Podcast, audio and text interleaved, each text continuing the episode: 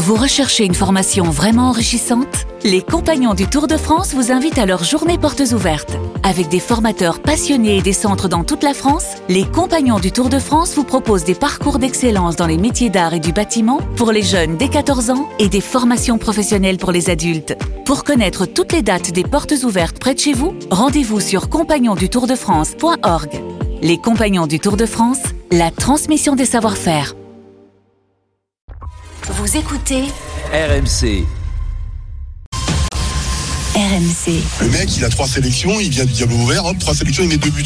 Pourquoi tu lui donnes pas sa chance? Ça te donne une- un arc, euh, euh, c'est une possibilité supplémentaire. Le seul truc qu'on voit vraiment de palpable et qui est palpable visuellement, enfin, ça veut rien dire ce que je dis, mais Man, quelle surprise! Just imagine, they can go top of the table in Ligue 1 if they win on Friday night at home against Lille. Il y a Florentino qui était sur rien fait.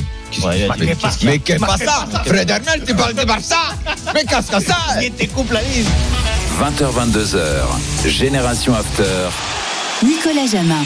Bonsoir à toutes et à tous et bonjour à toi qui nous écoute en podcast. C'est Génération After spécial drôle de dame, la seule émission à la radio qui parle pendant deux heures de football étranger. Ce soir pour l'Angleterre, une drôle de dame qui avait tout préparé pour la Saint-Valentin, pétale de rose, dîner étoilé, nuit au mandarin oriental de Londres, mais qui se rêve désormais en bord pelouse au Parc des Princes. Bonsoir Julien Laurence. Bonsoir mon Nico, salut à tous. Mais j'y serai, j'y serai en Ah, bord terrain et madame attendra dans un hôtel au Meurice ou quelque part à Paris. On peut fort, toujours faire ça comme ça aussi. tu vois. exactement Au Meurice, au Meurice, pas mal. hein. Au Dieu Meurice, sais. Je ne peux pas rater ça, c'est pas possible. Pour l'Italie, une drôle dame qui vivra l'Euro l'été prochain, mais mal parti pour vivre l'Europe au printemps prochain, peut-être. Bonsoir, Johan Crochet. c'est dur, mais ça me paraît assez réaliste. Tirage compliqué hein, pour tes clubs italiens, Atlético, Bayern, Barcelone. Je parle de Ligue des Champions, bien Bah, sûr. Même en Même Ligue Europa, Ligue Europa. Pour l'Espagne, drôle dame qui ce soir va prendre des infos euh, Fribourg auprès de Polo, puis les répéter à son ami Ougourlian qui va transmettre à son coach Franck Hez. Lens est en finale de Ligue Europa. Bonsoir Fred Armel.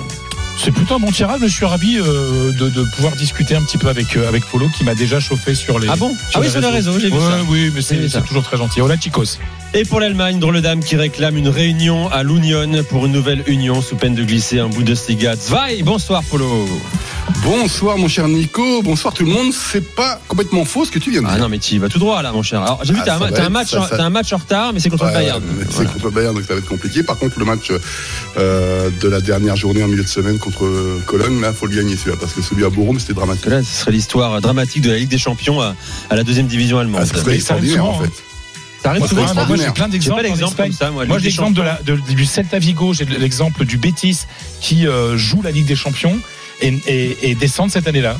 Auxerre, Johan, c'est arrivé à Auxerre Auxerre aussi, la, la Samp en Italie, qui avait fait tour préliminaire quatrième et qui Tour derrière préliminaire. descend. Ouais. Ouais. Mais le pire, c'est que Union était en tête de la Bundesliga après deux journées, quoi. C'est ça qui est, qui C'est est- dingue. qui est fou. Les, deux les drôles de dames, de quoi allez-vous nous parler ce soir On parlera du tirage au sort, mais de quoi d'autre à votre programme Tiens, je commence avec toi, Johan, 15 secondes.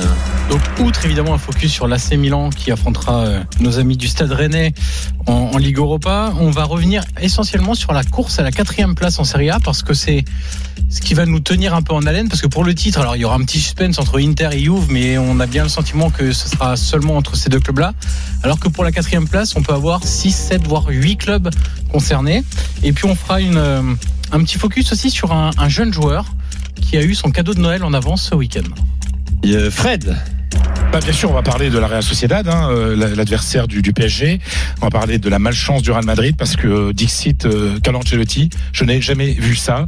C'est-à-dire trois ligaments croisés, trois joueurs titulaires en quatre mois.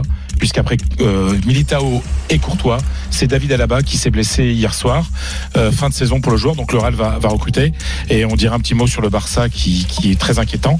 Et puis 5, 5 c'est quoi Le cinquième entraîneur de Séville en un peu plus d'un an, Kike Sanchez Flores. Polo, Eh bien, on va s'intéresser un petit peu au duel en haut de classement entre la glace bavaroise et le feu Leverkusen. Euh, Et on va un petit peu, parce qu'ils se sont amusés un petit peu les deux ce week-end. Euh, le coach Thomas Tuchel a donné la leçon à Sébastien Honès. Euh, on s'intéressera évidemment un petit peu à Fribourg. On regardera aussi du côté de Leipzig où il y a un joueur qui a été fêté.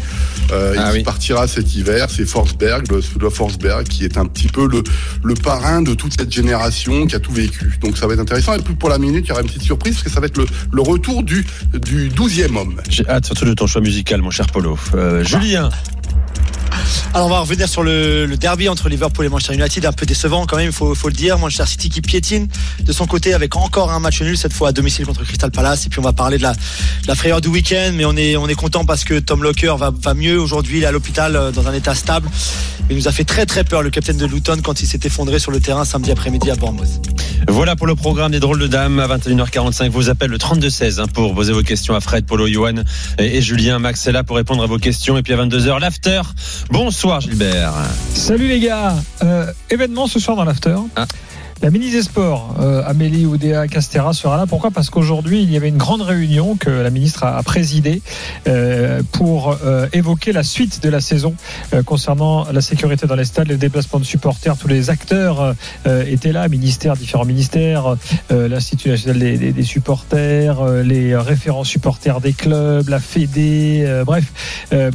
Voilà, grande table ronde très importante pour la suite. Donc, sans doute des annonces tout à l'heure de la part de la ministre. Donc, si vous êtes euh, supporter d'un club, si vous euh, participez au, déplacement régulièrement, restez bien, à l'écoute. Euh, On débattra tout à l'heure des, décisions et puis on verra si, eh on peut appliquer ou pas ces décisions puisque les recours judiciaires pour l'instant vont plutôt dans le sens des, supporters. Bref, ce sera passionnant à, à 22h. Et puis à 23h, on va aussi donner notre, notre avis sur le tirage quand même. Euh, Le célèbre passera, passera pas, euh, évidemment. Euh, Et puis la Ligue 1. Euh, Monaco et Nice vont-ils repartir de l'avant Et puis un mot de Lyon euh, également. Parce que finalement, Pierre Sage pourrait peut-être passer l'hiver celui-là.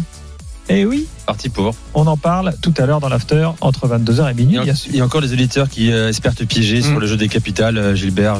Bon, c'est presque un manque de respect. Euh, capitale de Taïwan, on nous dit sur le chat de Manque de respect, je ne réponds même pas. Tu ne réponds pas, tu as raison. Faut pas s'abaisser à ce genre de questions. Voilà. Euh, vous le savez, nous sommes en direct également temps, j'aurais répondu, mais là on me l'a pas demandé. sur, sur la chaîne YouTube de l'After, arrobase after-du-6 foot, euh, pour nous suivre en vidéo, voir euh, Fred, Johan, Gilbert, Daniel ce soir euh, à la télévision sur YouTube, et puis et commenter également nos avis sur le chat de la chaîne YouTube. Le 3216 est ouvert, je vous l'ai dit, et l'application Direct Studio sur l'application RMC Sport aussi. C'est parti pour les drôles de dames spéciale Génération After. Je crois que c'est l'inverse. Génération After spécial drôle de dame. La Real Sociedad pour le Paris Saint-Germain. Match aller le 14 février au Parc, retour le 5 à Saint-Sébastien. Le PSG doit-il vraiment avoir peur de l'actuel sixième de Liga? Fred, t'as convié un ami Ouais. journaliste qui suit la, Real Sociedad au quotidien pour Noticias de euh, Guipuzcoa. Ouais. Voilà, Mon très vieil ami Mickaël. Avec qui tu passais du temps euh, à Valdebebas notamment à l'époque. Oui, parce que Mickaël a été à travailler à As pendant de nombreuses années, du temps des Galactiques, et nous étions tous les deux, des heures, enfin, des- de- tous les deux et avec d'autres journalistes, pendant des heures à attendre, euh, à regarder les entraînements du, du, du Real Madrid des Galactiques, à attendre les joueurs pour discuter avec ouvert, Beckham, euh, Zidane, Ronaldo, Roberto Carlos. Pour les jeunes journalistes, ça paraît dingue. Oui, il fut une, une époque Oui. où on pouvait voir les entraînements des joueurs tous les jours et parler avec eux tous les jours, et ça ne posait de problème si à loin. personne. Euh, tu l'as dit, Mickaël Recaldé est avec nous. Salut Mickaël. Salut, comment ça va? Bonsoir, bien. va, Je parle français. À cette année, je parle français mieux que- qu'aujourd'hui. hein. Alors, on l'espère en tout cas. On a deux trois questions à, à te poser, euh, Mickaël. Oui. Euh, déjà connaître le ressenti à, à Saint-Sébastien après ce tirage. Beaucoup disaient ce serait le, le pire tirage pour nous de prendre le, le numéro 1 du chapeau 2. Euh, ça a été le cas. Comment on réagit chez toi? Bah, très dur, non Pour la Real, g- généralement, beaucoup de malchance lors des tirages au sort. Et ce n'est pas normal qu'il termine premier du, de- du groupe face à peut-être la meilleure équipe de l'Italie, la meilleure équipe de Portugal, la meilleure équipe, de, de l'Autriche. Et, et que ce soit le, le PSG qui, qui est un candidat pour remporter la coupe, qui, qui est son, son rival, non Et c'est dur, mais, mais euh, peut-être après quelques minutes, euh, on a on a pensé que le PSG et, et surtout Luis Enrique a pensé que qu'il va avoir euh, bon un match très très difficile avec la Real Sociedad. On a conscience quand même, Mickaël, aussi que le PSG n'est pas le meilleur PSG depuis 10 ans. Est-ce qu'on le dit ça aujourd'hui à Saint-Sébastien? Ouais, oui, on le dit, mais euh, on a vu beaucoup de temps Dembélé jouer au Barcelone. C'est un magnifique joueur. On a vu Mbappé jouer avec la Borussia Dortmund et par moment il, appara- il paraissait Messi. hein. Je- pour nous, c'est c'est pas vrai, non? C'est pas vrai que, que le PSG euh, n'est pas dans ce meilleur moment, mais, mais c'est sûr que qu'il va avoir beaucoup beaucoup de joueurs très très bons pour pour jouer euh, euh, avec la Real Sociedad. On parle beaucoup de Mbappé, évidemment, là, ces dernières heures. Oui, oui, oui, la Real, ce n'est pas le Real, mais le Real et, et sa presse et Frédéric Hermel, ils sont toujours en train de parler avec le- Mbappé, Mbappé, Mbappé. c'est tellement un peu ennuyeux, non? Parce que c'est toujours en train de parler de Mbappé qui va venir. Moi, moi je reste, qui va jouer euh, avec la Real Sociedad et, et qui est un, un joueur euh, de classe mondiale. Alors moi je vais te poser toi qui est qui est un, qui est un supporter de de la Real Sociedad et qui suit ce club au quotidien. Pour toi quel est le plus gros défaut ou la plus grosse faiblesse de ton équipe et quelle est sa plus grande force? Bon, euh, la plus grande défaut, c'est euh, la faute de- d'expérience, je crois. Et il n'a pas gagné euh, aucune éliminatoire euh, il y a quatre ans. C'est la cinquième année qu'il joue en Europe euh, de suite. Et il n'a gagné aucune éliminatoire. Et C'est euh, les face à face avec les. Aucun les match à élimination directe, c'est ça Oui, oui. Et euh, c'est une équipe qui joue très très bien. Très très bien au foot. Pour moi, euh, je suis supporter de, de Real Sociedad, mais je crois que c'est- dans cette Ch- Champions League, c'est- l'équipe qui, qui, qui a joué le mieux football. Et vous pouvez demander à, à Milan, et vous pouvez demander à Benfica, à Lisboa, et vous pouvez demander à Salzbourg. C'est incroyable qu'ils jouent, et ils jouent avec beaucoup de joueurs de, de la maison, non? C'est vrai qu'on parle d'une équipe qui a terminé euh, invaincue en phase de poule, premier d'un groupe euh, avec euh, qui comptait l'Inter, Salzbourg et, et Benfica. Aussi meilleure défense de la Ouais, phase de poule. hein. Que de buts encaissés. Deux buts Parce qu'on parle tout le temps de la capacité offensive de la Real, parce que ça, c'est une équipe qui aime le ballon, qui va de l'avant, mais c'est que la défense, n'est-ce pas, Mickaël, est très bonne. Hein C'est drôle. C'est drôle parce que c'est une équipe qui joue bien, mais qui attaque très, très, très, très bien. Et dans les dernières années, il y a beaucoup de fois qu'ils ont dit qu'en défense, ce n'est pas très, très sûr, non? Mais, mais cette année, c'est incroyable, non? Ils jouent euh, tous les jours, tous les matchs euh, dans les champs dans, des rivaux. Et ils jouent de la même, de, de la même manière. Et c'est le même euh, la même partie pour pour eux c'est la même partie si si c'est le PSG qui est en, qui est en face ou, ou le Salzbourg ils jouent il y a beaucoup de courage beaucoup de confiance Merci beaucoup, Mickaël Récaldé, d'être venu dans, dans l'after euh, ce soir. hein. Très bonne soirée. Puis on, on se reparlera d'ici là, d'ici le 14 février, euh, bien sûr. Très bonne soirée, euh, Mickaël. Euh, je, je le précise, hein, trois défaites en 25 matchs cette saison hein, contre le Real, le Barça et l'Atlético, seulement pour euh, pour la Real Sociedad. D'un certain Robin Lenormand, dont on parle souvent le lundi soir. hein. Ce Oui. sera pas la balade des gens heureux, mon. Hum, non, oh magnifique. Ça, c'est. Je vous conseille tous à ceux qui ne connaissaient pas, c'est- vous qui ne connaissez pas la chanson La balade des gens heureux de Gérard Lenormand. Voilà. Bon, Si j'étais président. si j'étais président. Si, si j'étais président, Euh, il y, a, il y a une chose hein, parce que je, on, on en discutait tout ce matin au téléphone avec toi et j'en ai parlé avec Mickaël aussi au téléphone. En fait, euh, si le Japon et on, vu co- et comme on a le, le calendrier, si le Japon va en finale de la Coupe d'Asie, en fait, Kubo, puisque le match sera le mercredi d'après, ne pourra pas jouer à Paris avec la Real Sociedad. Et Take Kubo, c'est techniquement le meilleur joueur de cette équipe de la Real Sociedad. Il pourra pas ou il arrivera dans des conditions compliquées. Bah, euh, Finale de la Coupe d'Asie, c'est le 10 février. Le match le 14.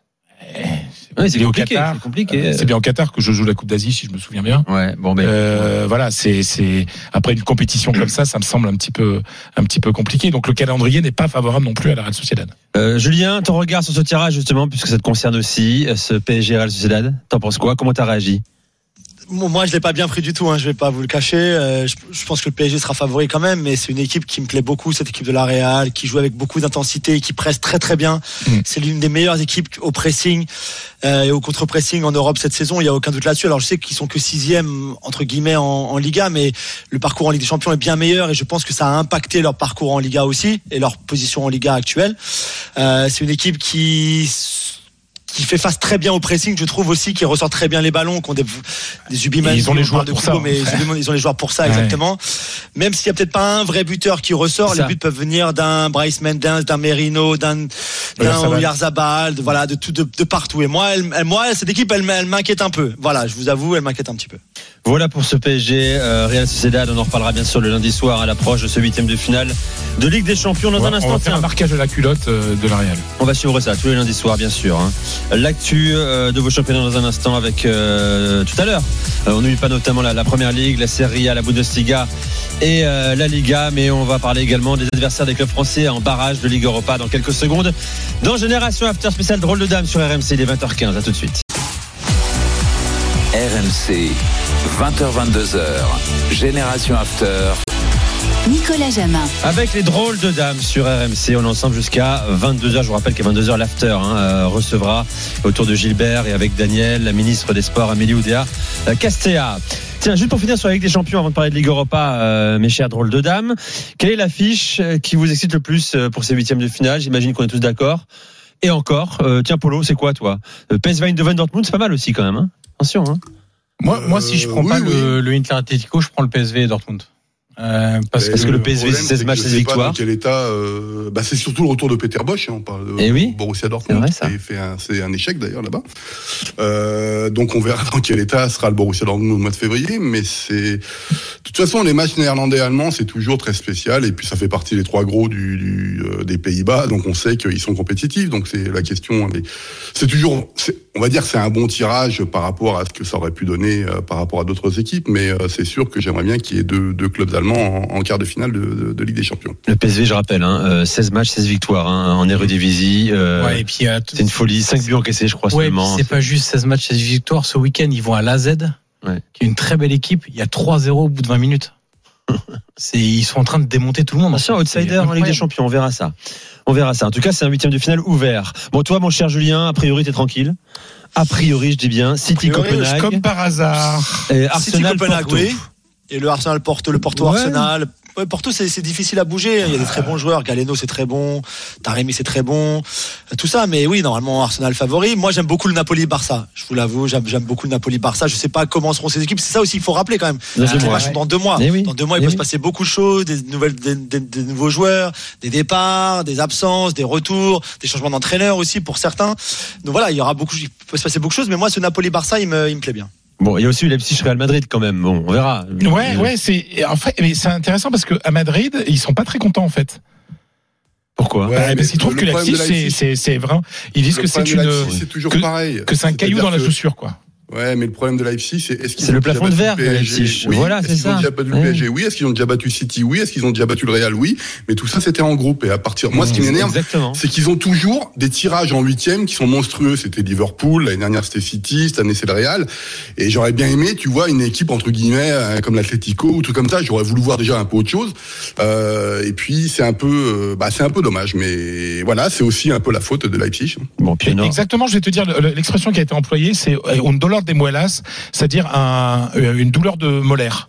Hum, c'est ça. Que, que Leipzig, ça va te poser des, des problèmes. Oui, j'ai un petit caillou dans la chaussure, mais bon, tu retires la chaussure, tu l'enlèves et tu passes en quart. Voilà, c'est un peu ça aussi, quoi. Ah, Il y a plus à la bas aussi. Hein. Le dédain. Non, mais du coup, Leipzig, plafond de verre, on l'a dit. euh, le Ouais, ouais, Real mais expérience, ces rendez-vous-là. Alors attention, tout à l'heure, on parlera de Real, parce qu'il y a des absents, il y a un nouvel Ah oui, absent. tu l'as dit en, en intro, mon cher Fredo. Puis on aura Lazio Bayern également. Euh, Tu estimes à combien les chances de la Lazio de euh, sortir le Bayern, mon cher Johan? 5%. 5%, d'accord. T'es d'accord, Polo? Bah, on va 1-1 là-bas et 2-0 à domicile, quoi. Ça, ça en fait, il a jamais, il y a, il y a pas de raclée, en fait. Euh, déjà, C'est les clubs ouais, italiens. Alors, pas des le- y a- C'était pas une raclée, mais quand même le 4-1, euh, même si Ouais, dans le ouais, jeu, dans le jeu, Oui. c'était un peu boursouflé parce que c'était pas si déséquilibré que ça. C'est ça. Mais le dernier rendez-vous entre les deux, c'était comme 4-1 à l'Olympico pour le C'est Bayern. ça. Voilà pour la Ligue des Champions. Euh, la Ligue Europa, les barrages des huitièmes, les barrages, les 16e de finale en fait, Johan. Le Milan pour Rennes, 15 février à San Siro. Faut-il croire que le Milan, euh, eh bien, s'en fout un petit peu de la Ligue Europa? Va pas la brader, mais ce sera pas sa priorité. Et ce qui peut être éventuellement, je dis bien éventuellement, une chance pour Rennes en match aller-retour. En fait, il y avait deux priorités au début de la saison. La première, c'était d'être dans le top 4 en championnat. Pour l'instant, ils sont dans le coup puisqu'ils sont troisième et je vais pas dire confortablement, mais ils ont quatre points d'avance sur le quatrième. Et le deuxième objectif qui n'a pas été atteint, c'était de sortir de la phase de groupe et d'aller en huitième. Et puis après, c'est toujours le même discours. Quand t'es pas favori, on regarde le tirage et puis l'appétit vient en mangeant. Il y a toujours quelque chose, même si ça s'améliore, je trouve, ces dernières années euh, au niveau des clubs italiens, c'est quelle crédibilité tu accordes aux petites coupes d'Europe? Alors, il y a un club qui, ces deux dernières saisons, a fait honneur à cette petite Coupe d'Europe, c'est la Roma, qui a gagné la Conference League d'abord, puis qui a fait finale de, de l'Europa League. Je rappelle que l'année dernière aussi, il y avait la Juve qui était en demi-finale de l'Europa League. Donc, il y avait quand même deux clubs italiens. Même si parfois ils faisaient tourner, etc. Mais au moins, ils le jouaient sérieusement. Parce qu'il y a des années, moi, je me souviens, où non seulement ils faisaient tourner, mais en plus, les remplaçants, ils avaient strictement aucune envie euh, de jouer ces matchs de de de- d'Europa League, de Ligue Europa ou de ou de bah, Conference League, elle n'existait pas, mais surtout de, de Ligue Europa. Donc priorité absolue non. Euh, ils ont quand même un effectif plus large que la saison dernière, où ils font quand même demi-finale de Coupe d'Europe en même temps que le championnat. Mais le championnat, attention, l'année dernière, tout le monde a oublié parce que là, Milan est en Ligue des Champions cette année, donc tout le monde se dit bah, ils ont fini dans le top 4. Non, l'année dernière, ils sont cinquième. Et c'est grâce au déclassement de la Juve qu'ils sont en Ligue des Champions. C'est vrai. Donc ils avaient eu du mal déjà à gérer et le championnat Le Milan ne fait et que 5 de. Serie A la saison dernière. Exactement. Euh, donc on verra. Euh, L'effectif est plus large, mais il y a plein de blessures. Donc il y a, à chaque fois, il y a un oui, mais. C'est un peu le problème du Milan cette saison, c'est que euh, oui, ils sont capables de battre tout le monde, mais ils sont aussi capables de perdre à peu près contre tout le monde. Euh, oui, ils ont battu le PSG, mais oui, et en même temps, ils ont été euh, très mauvais, je trouve, sur certains matchs de, Ligue des Champions. Donc euh, c'est une équipe assez irrégulière, mais une irrégularité qui s'explique aussi par le nombre de blessures. Parce que même si tu as amélioré la, la, la quantité et la qualité de ton effectif, gars, quand vous avez huit blessés euh, Eh oui, en même temps à l'infirmerie, que vous avez plus de défenseurs centraux, que c'est un gamin de 19 ans qui est obligé de, de jouer, quand vous avez plus de numéro 9, c'est un gamin de 16 ans qui est obligé de, de rentrer en cours de match, ça devient un petit peu problématique. Donc c'est un gros morceau pour Rennes, ok. Ils vont la jouer sé- sérieusement, connaissant les dirigeants, j'en suis certain. Il y a de la qualité, évidemment, il y a beaucoup de qualité même. Normalement, ça doit passer. Moi, je n'attends oui. rien d'autre qu'une victoire de Milan. Une qualification de Milan pour les huitièmes de finale de Ligue Europa. Et donc Polo, Fribourg. Euh, pour le RC Lens, sixième de Bundesliga. Comment tu qualifies ce tirage, mon cher Polo? Alors, C'est c'est une équipe assez étrange, hein, une bonne dynamique. euh, T'en parlerai parfois le lundi soir, rarement, mais quand même. Euh, je regardais qui a marqué 19 buts en Bundesliga en 15 journées, c'est pas beaucoup, mais qui en a marqué 17 en 6 matchs euh, de Ligue Europa. Ouais, mais il y a aussi deux victoires 5 à 0. Mais, mais en fait, je vais reprendre les, les propos que j'ai tenus sur euh, la télé de, de RMC. C'est que c'est un club métronome. Ça veut dire quoi? C'est-à-dire que la Juve l'année dernière, c'était trop fort. Par contre, le, euh, l'Olympiakos le Pirée, ben, euh, c'est trois victoires et un match nul en, en quatre rencontres. Euh, West Ham, moi, j'entendais vraiment des, des, des, des belles rencontres. Ils ont été naïfs lors de la deuxième, à chaque fois en première mi-temps. euh, donc, ils, ils perdent ces deux matchs. Donc, West Ham, c'est trop fort pour eux. Et par contre, dès que ça s'abaisse un peu en, en niveau, euh, on va dire dans la hiérarchie européenne, bah Fribourg est là. Et c'est exactement la même chose en Bundesliga. C'est un club, ça n'a l'air de rien, euh, mais qui ne fait jamais de bruit, parce qu'on parle pas de Fribourg. Et Fribourg est connu en Allemagne comme être le club modèle avec le modèle associatif euh, que la fédération défend, que la ligue défend. On le veut absolument. Et puis, si tu veux, euh, en France, on ne connaît pas tellement, même si c'est un club frontalier où il y a parfois des Français qui viennent. hein, je pense à Santa Maria, à la qui joue, etc. Le, le, c'est un club qu'on ne connaît pas. Et donc, Lens, Fribourg, c'est quoi? C'est juste du 50-50. Il n'y a pas à chercher un favori. Il n'y a pas. Ce sera juste un club. C'est celui peut-être qui ne fera le moins d'erreurs possible. Là, j'ai regardé par exemple la première mi-temps pour me préparer un petit peu. Euh, Lens, Séville, euh, bah, de la de la J6, la, la première mi-temps. Je, je me dis que les Lensois vont devoir quand même essayer d'augmenter un petit peu leur Ah bah, je, je te confirme. hein. Euh, parce que ça va Fribourg, on va pas s'amuser. C'est un club aujourd'hui qui fait 175 millions d'euros en 10 ans, ils ont multiplié par 3 leur chiffre d'affaires. Maintenant, ils ont quasiment que des internationaux un petit peu partout. Donc ça ne passe pas le très haut niveau et c'est pas leur paradigme sportif, mais eux, ils ont envie d'être en huitième de finale. Donc t'es Et- gentil 50-50. Euh, moi, quand Ah non, non, non, moi, pour moi, c'est vraiment, non, non, 60-40, mais hein. sur des matchs comme ça. Non, non, mais déjà, en Europa League, moi, je, je répète, je répète cette phrase, pour moi, c'est du 50-50 et il y a la forme du moment. Et ça, c'est un truc très important. Il n'y a aucune raison que Lens ait peur de Fribourg et réciproquement, il n'y a aucune raison que Fribourg baisse son short devant Lens. Ça va être deux rencontres qui vont se jouer, à mon avis, à pas grand chose. c'est un club qui ne déçoit jamais, en fait, Fribourg, y compris dans les mauvaises euh, performances. Euh, quand c'est trop, trop haut pour eux, c'est trop haut. Mais par contre, si t'es pas là à l'instant T, bah ça risque d'être compliqué. Et je voudrais juste rappeler l'année dernière qu'on avait eu le même débat lors du, du, du match de groupe lorsqu'il y avait eu le FC Nantes. Ça avait fait 2-1, un match très moyen l'aller et 4-0 au Ah oui, t'as retour. pris une volée au retour, exactement. Hein, Donc, donc c'est donc il faut faire attention à tout ça. Euh, c'est mais moi je, je suis euh, super content de ce genre de tirage, y compris en Allemagne où on dit qu'on est globalement content de ce tirage parce qu'il y a pas c'est pas le Milan quoi, on va dire ça comme ça. Fred Oui, et puis après, mais, mais quand tu parles de, de Fribourg, mais euh, tu parles de Lens aussi. Lens, la Ligue des Champions, c'était trop fort pour eux, pour nous. On l'a vu. On est à troisième, c'est bien. C'est troisième, c'est bien. Donc, je pense que tu sais la, première période que tu as vue face à face à Séville, et il y a eu la plupart des premières périodes de Lens ont été mauvaises en Ligue des Champions. Hein, euh, c'est parce qu'il y avait la Ligue des Champions qui était une marche un peu trop haute. En Ligue Europa, je pense que Lens va être moins impressionné et va mieux démarrer ses matchs. Donc euh, finalement, on a peut-être deux, deux, deux clubs et deux équipes qui se ressemblent. Ce sera d'abord à Bollard le 15 février à Et puis, 21h. Nico, Oui, excuse-moi, très je court. laisse 10 secondes parce que j'ai écouté beaucoup de, de commentateurs français, euh, euh, concurrents, euh, mais néanmoins amis, comme on dit, euh, qui disent mais alors est-ce que c'était des bons et c'est des mauvais tirages? À chaque fois, on a l'impression qu'ils découvrent le niveau de l'Europa League, quoi. C'est c'est un truc qui me rend un peu fou. Euh, oui, Milan, oui, Benfica, oui, Fribourg, et puis le quatrième, j'ai oublié. Euh, euh, pour les clubs français, c'était euh, le Shakhtar. Ben- Bah, il y avait Rome Oui, aussi. oui, hein. Benfica, euh, Shakhtar Ouais, pour Marseille. oui. Donc, donc, euh, donc, oui, l'Europa Roma League aussi. est Bah, une belle compétition. On a l'impression que, euh, voilà, bon, bah, oui, alors comment ça se fait qu'on n'est pas en quart, mais on n'est pas en demi Bah, Regarde les équipes, mon gars. Euh, c'est c'est le, le, le, le- c'est- la profession journalistique française sport, sportive pourrait un petit peu s'intéresser depuis 10-15 ans puis, euh, à comment est cette euh, compétition. Oui, je pense qu'il faut qu'on le respecte. On dépasse euh, très rarement les, les huitièmes de finale de la Ligue Europa. Voilà pour le tirage. C'est parti pour la première minute de la soirée. Elle est anglaise. On envoie la musique, Toto.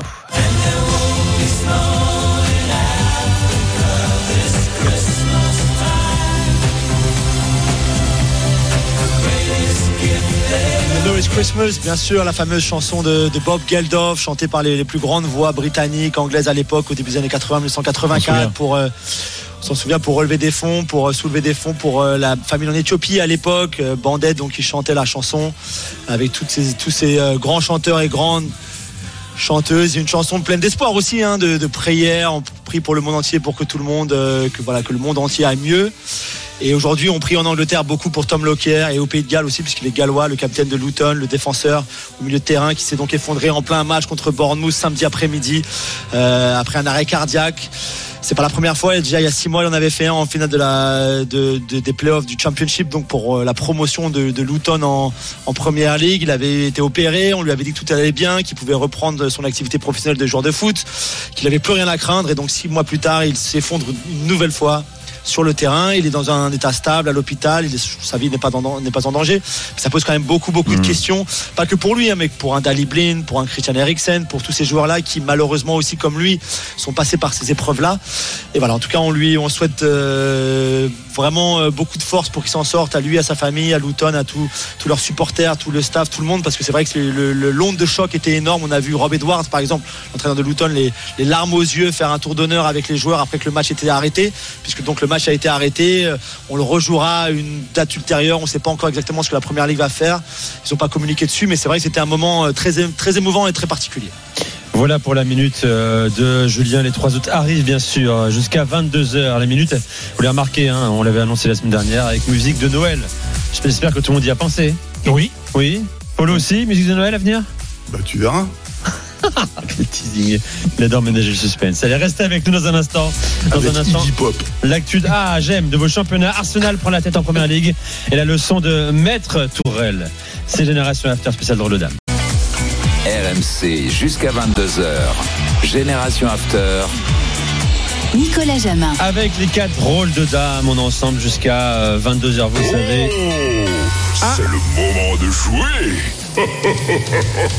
Le Père Noël qui euh, me coupe la parole évidemment euh, parce que c'est Maître Noël sur RMC aussi vous le savez on vous offre on vous couvre de cadeaux Euh, c'est euh, extrêmement simple hein. vous, si vous êtes sélectionné vous allez repartir avec votre MacBook Air euh, vous envoyer Noël au 732-16 Noël au 732-16 soit le MacBook Air soit vous ouvrez le fameux coffre RMC, vous connaissez par cœur depuis début décembre, euh, dans lequel peut se trouver euh, la totale high-tech, un iPhone 15, une Apple Watch, une enceinte connectée, euh, votre coque iPhone RMC, le coussin de siège chauffant et massant, soit des AirPods. Donc voilà, est-ce que vous allez ouvrir le coffre RMC Eh bien, inscrivez-vous, vous envoyez Noël au 732-16, Noël au 732-16. Voilà, je vous rappelle qu'on est également en direct sur la chaîne YouTube euh, de l'After, 116 000 abonnés. Pas mal, Johan, non? Toi qui, euh, qui connais bien ça, les réseaux sociaux, euh, chaîne Moi? YouTube, ouais. Ah, je- tu fais erreur sur la Ah, personne. Ah, c'est pas toi ça, YouTube Ah, Non, non. non, non, d'accord. Bon, euh, Mais l'Angleterre. 116 000, oui, ça doit pas être mal, je pense. Ça peut être mal. Les Gunners, euh, mon cher, on en parle dans un instant, Julien. D'abord le derby, euh, Liverpool-Manchester United décevant, mais prévisible. 0-0, mon cher Julien.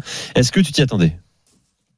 Oui, alors moi je m'attendais un petit peu. C'est vrai qu'on avait vu une équipe de Manchester United assez défensive contre le, Bayern en Ligue des Champions dans un match qu'elle devait gagner pour espérer encore se qualifier, pour rêver de pouvoir se qualifier, même si ça n'aurait pas été suffisant après ce qui s'est passé entre Copenhague et Galatasaray. Mais c'est un match qu'elle avait joué plus pour ne pas perdre que pour le gagner. C'était un petit peu la même impression qu'on a eu finalement dimanche. On a entendu euh, Virgil van Dijk par exemple, qui était très frustré à la fin du match, comme beaucoup, comme tous les joueurs de Liverpool d'ailleurs, même comme Jurgen Klopp, qui disait qu'il y avait qu'une seule équipe qui avait essayé de jouer pour gagner, c'était la sienne, c'était Liverpool et pas Manchester United.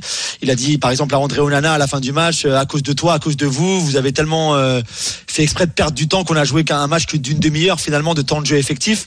Il allait un petit peu loin, c'est pas le cas, mais c'est vrai que United a joué, a, fait ce qu'il fallait pour ne pas perdre. Dans la position dans laquelle ils étaient, c'est tout à fait compréhensible, même qu'on soit d'accord ou pas d'accord sur le, le plan de jeu et le choix tactique choisi par Ten Hag et ses joueurs. Ils étaient dans une telle situation que tu peux très bien comprendre pourquoi ils sont allés chercher un point à, à en espérant peut-être marquer sur une contre-attaque. On a vu Hoyland avec la meilleure occasion du match peut-être. Donc le plan a fonctionné. On a vu un très très bon Raphaël Varane qui est enfin de retour dans cette équipe. C'était complètement incompréhensible qu'il en ait été écarté à un moment, qu'il soit sur le banc derrière un Maguire, derrière un Evans, derrière un Luke Shaw parfois, un Lindelof. Complètement incompréhensible, sans d'ailleurs aucune explication véritable de la part de Ten Hag. Très bizarre. Maintenant, quand on voit Rafa dans cette équipe-là, vu en plus dans, dans une configuration, confi- configuration pardon, assez défensive comme ils l'ont été hier, il est exceptionnel pour eux. Donc voilà, ils se sont rassurés. Peut-être pas finalement pas beaucoup Manchester United parce qu'il y a encore des problèmes dans cette équipe-là, mais il n'y avait pas Bruno Fernandez, Rashford était sur le banc, il n'y avait pas Anthony Martial non plus. C'est une équipe qui doutait beaucoup, qui venait de perdre contre le Bayern, perdre à domicile, être humilié par Bournemouth le week-end précédent. Il fallait quelque chose ils y sont allés pour être solides, ils ont été solides. Voilà. Moi, je c'est pas le football que j'aime, mais je peux très bien comprendre ce qu'a choisi Ten Hag. Et au final, Liverpool a eu 34 tirs euh, au but dans la rencontre, 8 cadrés. Ils ont un expected goals qui est un tout petit peu au-dessus de, de 2, je crois. Donc ils auraient pu gagner, ils ont eu les occasions pour gagner, mais au final, ça n'a pas suffi. Et, et finalement, et ben pour United, c'est sûrement United qui est aujourd'hui l'équipe la plus satisfaite que, que Liverpool. Bon, United euh, qui prend un point effectivement à Anfield. hein. Je précise quand même que United a marqué cette saison un but de plus que Luton. hein. Euh, 18. hein. Offensivement, c'est sûr qu'il y a un boulot considérable à faire. Ah, Arsenal, pas aussi que la saison dernière, ils en avaient pris 7 à Anfield dans le même vrai, match. c'est vrai. Donc voilà, il y a un moment, il y a aussi les, il y a aussi parfois les, Le- le les, euh, traumatisme. les cicatrices encore. Voilà, le traumatisme de, de, de l'année dernière. Bon, Arsenal en revanche a fait le job, mon cher Julien, contre Brighton 2-0. Euh, Gabriel Jesus et, et Havertz sont les buteurs. Arsenal qui prend la tête. Hein. Ouais, c'est ça, un point d'avance sur, euh, sur Liverpool avant d'aller bien sûr à Anfield samedi dans le, cadeau de Noël un petit peu anticipé pour tout le monde parce que je pense que tout le monde aura envie de regarder ce match. Ce sera pas du tout comme hier. Il y aura pas une équipe qui sera très défensive et l'autre qui voudra attaquer. Tout le monde va vouloir attaquer. Euh, tout le monde va, vouloir gagner cette rencontre là. ils ont été très impressionnants contre un contre un Brighton fatigué très diminué par les blessures, on le répète souvent dans l'émission, des Herbie qui à un moment ne peut, peut pas faire beaucoup plus, ni ses joueurs non plus d'ailleurs, mais de voir Arsenal dominer autant de cette façon-là, d'être si, en- si entreprenant, pardon, si bon dans le jeu, même s'ils ont mis un petit peu de temps pour marquer le premier but, euh, c'était vraiment vraiment très positif. Donc bravo à eux et donc on attend avec impatience ce, ce duel au sommet entre Liverpool et Arsenal euh, samedi après-midi. Euh, Arsenal, hein, qui a compté combien de points d'avance saison dernière euh, au plus, au plus haut de sa saison euh, sur City, mon cher Je Julien? crois qu'ils ont eu à un moment 10 points 10 d'avance sur hein. Bon là il y en a 5 pour l'instant. Euh, est-ce que tu, c'est une question qu'on nous pose également un peu partout là sur les réseaux. Euh, est-ce que ça peut être la bonne saison pour Arsenal? Est-ce que ça va forcément dépendre de City? On en Non, parce que je pense que Liverpool, Liverpool sera là jusqu'au bout. On parlera tout à l'heure de City, effectivement, qui piétine un petit peu en ce moment. Aston Villa a encore gagné. Ils sont maintenant à égalité avec Liverpool, à un point derrière Arsenal, euh, ce qui est incroyable ce que Emery est en train de faire encore à ce club-là. Ils ont gagné à Brentford hier. Pour moi, ces quatre-là, peut-être même plus qu'un Tottenham ou qu'un autre, autre invité surprise, ça jouera entre ces quatre-là, surtout entre les trois gros, parce que je pense qu'Aston Villa, à un moment, Aston Villa est déjà arrivé à son meilleur. Ils pourront pas jouer mieux qu'ils qu'ils font en ce moment. En revanche, pour Liverpool, City et Arsenal, il y a encore, il y a encore de la place pour progresser individuellement et collectivement. Donc, je pense que ces trois équipes-là vont encore monter en puissance entre aujourd'hui et la fin de saison. Arsenal et City sont en Ligue des Champions, Liverpool sont en Europa League. Les trois peuvent aller très très loin dans ces deux compétitions-là. Donc je pense que ce sera vraiment vraiment une belle bataille cette fois entre ces trois-là et peut-être donc Aston Villa le plus longtemps possible. Donc oui, ça peut être la bonne année pour Arsenal. Je pense qu'Arsenal a beaucoup appris de la saison dernière et ce qui s'est passé avec City et de, de cet écart-là qui a fondu petit à petit avant de, avant qu'il s'effondre finalement. Quoi, par exemple, tu Je- penses? Alors déjà la blessure de Saliba leur a fait très Oui, mal, oui, oui, c'est sûr, sans aucun doute là-dessus. Euh, le fait qu'il y ait effectivement cette pression inhérente au leader quand tu derrière toi, quand tu es chassé derrière toi par le City de Guardiola, c'est pas facile à gérer, c'est sûr. Je pense que cette année le- ils le, le géreront peut-être mieux. Euh, et puis après, c'est vrai que euh, c'est vrai qu'il y avait ce côté très, c'est la surprise Arsenal. On remettait beaucoup en cause le fait qu'ils puissent ou pas euh, garder cet écart-là avec City. Je pense que cette saison, les choses pourraient être différentes grâce à l'apprentissage de la saison dernière. Voilà pour la première ligue. On parlera effectivement tout à l'heure de Manchester City. C'est l'heure de la deuxième minute de la soirée. Elle est espagnole. C'est parti. On envoie la musique, Toto.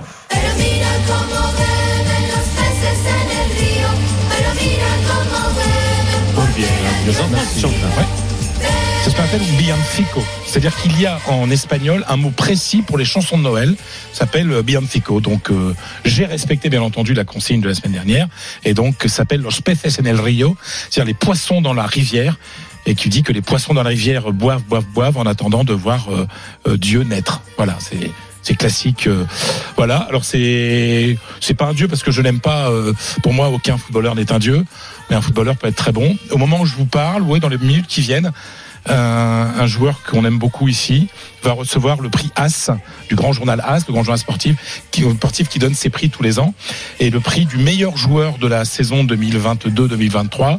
Donc le prix du meilleur joueur et du joueur le plus décisif est attribué, va être attribué à Antoine Griezmann. Et je pense que c'est, c'est même pas que je pense, c'est que c'est hyper mérité. Je ne connais personne en Espagne euh, qui va pouvoir contester le fait qu'Antoine Griezmann a été le meilleur joueur de, de la saison, euh, de la saison passée. Il est là, le La saison meilleur. passée, c'est pas année civile. hein. Non, non, c'est pas année civile, mais, mais euh, même en année civile, il y aurait en année civile, à partir du moment où tu as, euh, où tu as Bellingham euh, qui n'a joué qu'une demi-saison, euh, voilà. Mais pourquoi je voulais, je voulais parler de Griezmann, c'est parce que quand je vois tout, j'écoute les débats, je vois les matchs du PSG un petit peu comme ça, voilà, quand même. Quand je vois euh, Mbappé les doutes, etc. Quand j'écoute Daniel critique Mbappé, quand j'écoute tout ça, je me dis, en fait, le gars sûr, le gars sûr pour l'équipe de France, bah, c'est Antoine Griezmann. Voilà. Celui qui fait jamais de problème, qui est toujours euh, au très haut niveau, euh, qui dans les grands rendez-vous, on se souvient du mondial exceptionnel qu'il a fait. Euh, voilà, donc euh, euh, vous la- vous l'apprendrez euh, dans les minutes qui viennent. Mais vous une savez déjà. C'est une exclue. Non, non, c'est pas une exclue, mais, euh, mais personne l'a encore dit. Mais voilà, euh, Antoine Griezmann nommé par le journal As.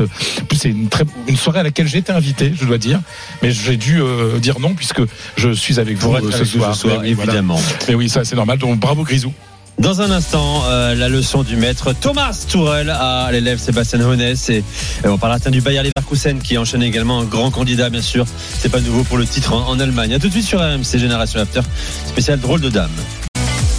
RMC jusqu'à 22h. Génération After. Nicolas Jamin. Avec les quatre drôles de dames comme tous les lundis soirs sur RMC de 20h à 22h. Fred Armel, Paulo Breitner, Julien Laurence et Johan Crochet, 21h45. Vous le savez, vous qui nous écoutez, vous pouvez nous appeler et poser vos questions à Fred, Paulo, Johan et Julien. Euh, le 32-16 est ouvert. Max est là. Euh, Allez-y hein, sur euh, les questions sur leur championnat respectif. Si on n'a pas encore fondu, parce qu'il fait 45 degrés dans Ah, le c'est studio, incroyable.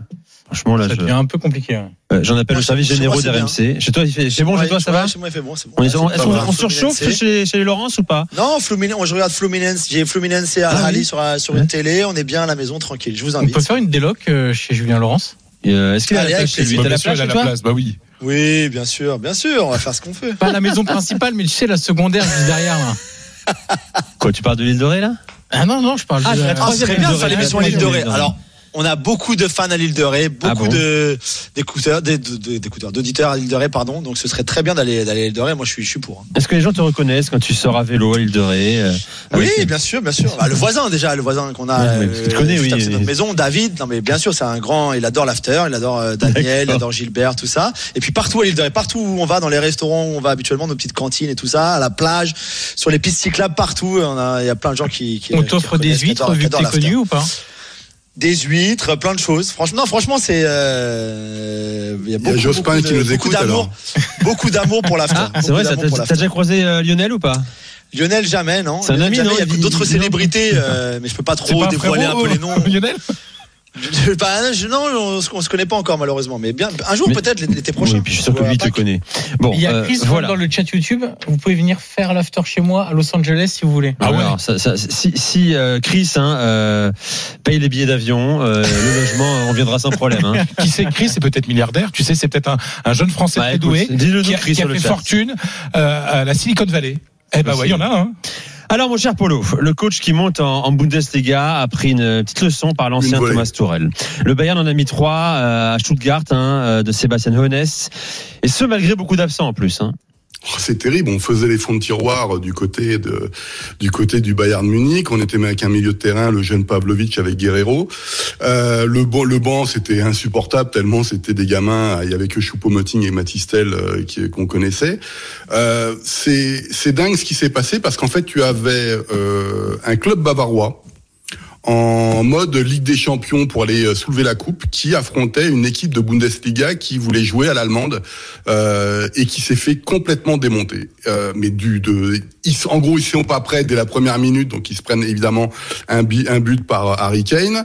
Euh, et euh, c'est dingue parce que tu regardes la mi-temps, tu regardes toutes les statistiques après parce que c'est à la mode et tu te rends compte que finalement le ce Bayern nouveau est en train d'arriver aussi pour 2024, c'est-à-dire qu'il ne il laisse la possession à son adversaire mais il frappe il, en, il bloque tous les espaces, il empêche, il a un nombre d'occasions paradoxales euh, trois fois supérieur à Stuttgart, etc.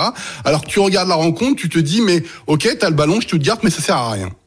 Donc tout ça, allô, allô? Oui, on est là. Ah oui, pardon, excuse-moi, moi je vous On entendais. mais on voit tes paroles, on n'ose pas. Ah oui, bah oui, évidemment. Et en fait, c'était, vraiment maître Tourelle contre l'élève Eunès. Alors c'est un zut derby euh, qui était très important parce que les deux équipes sont en haut du, sont en haut du classement, mais c'était une vraie volée.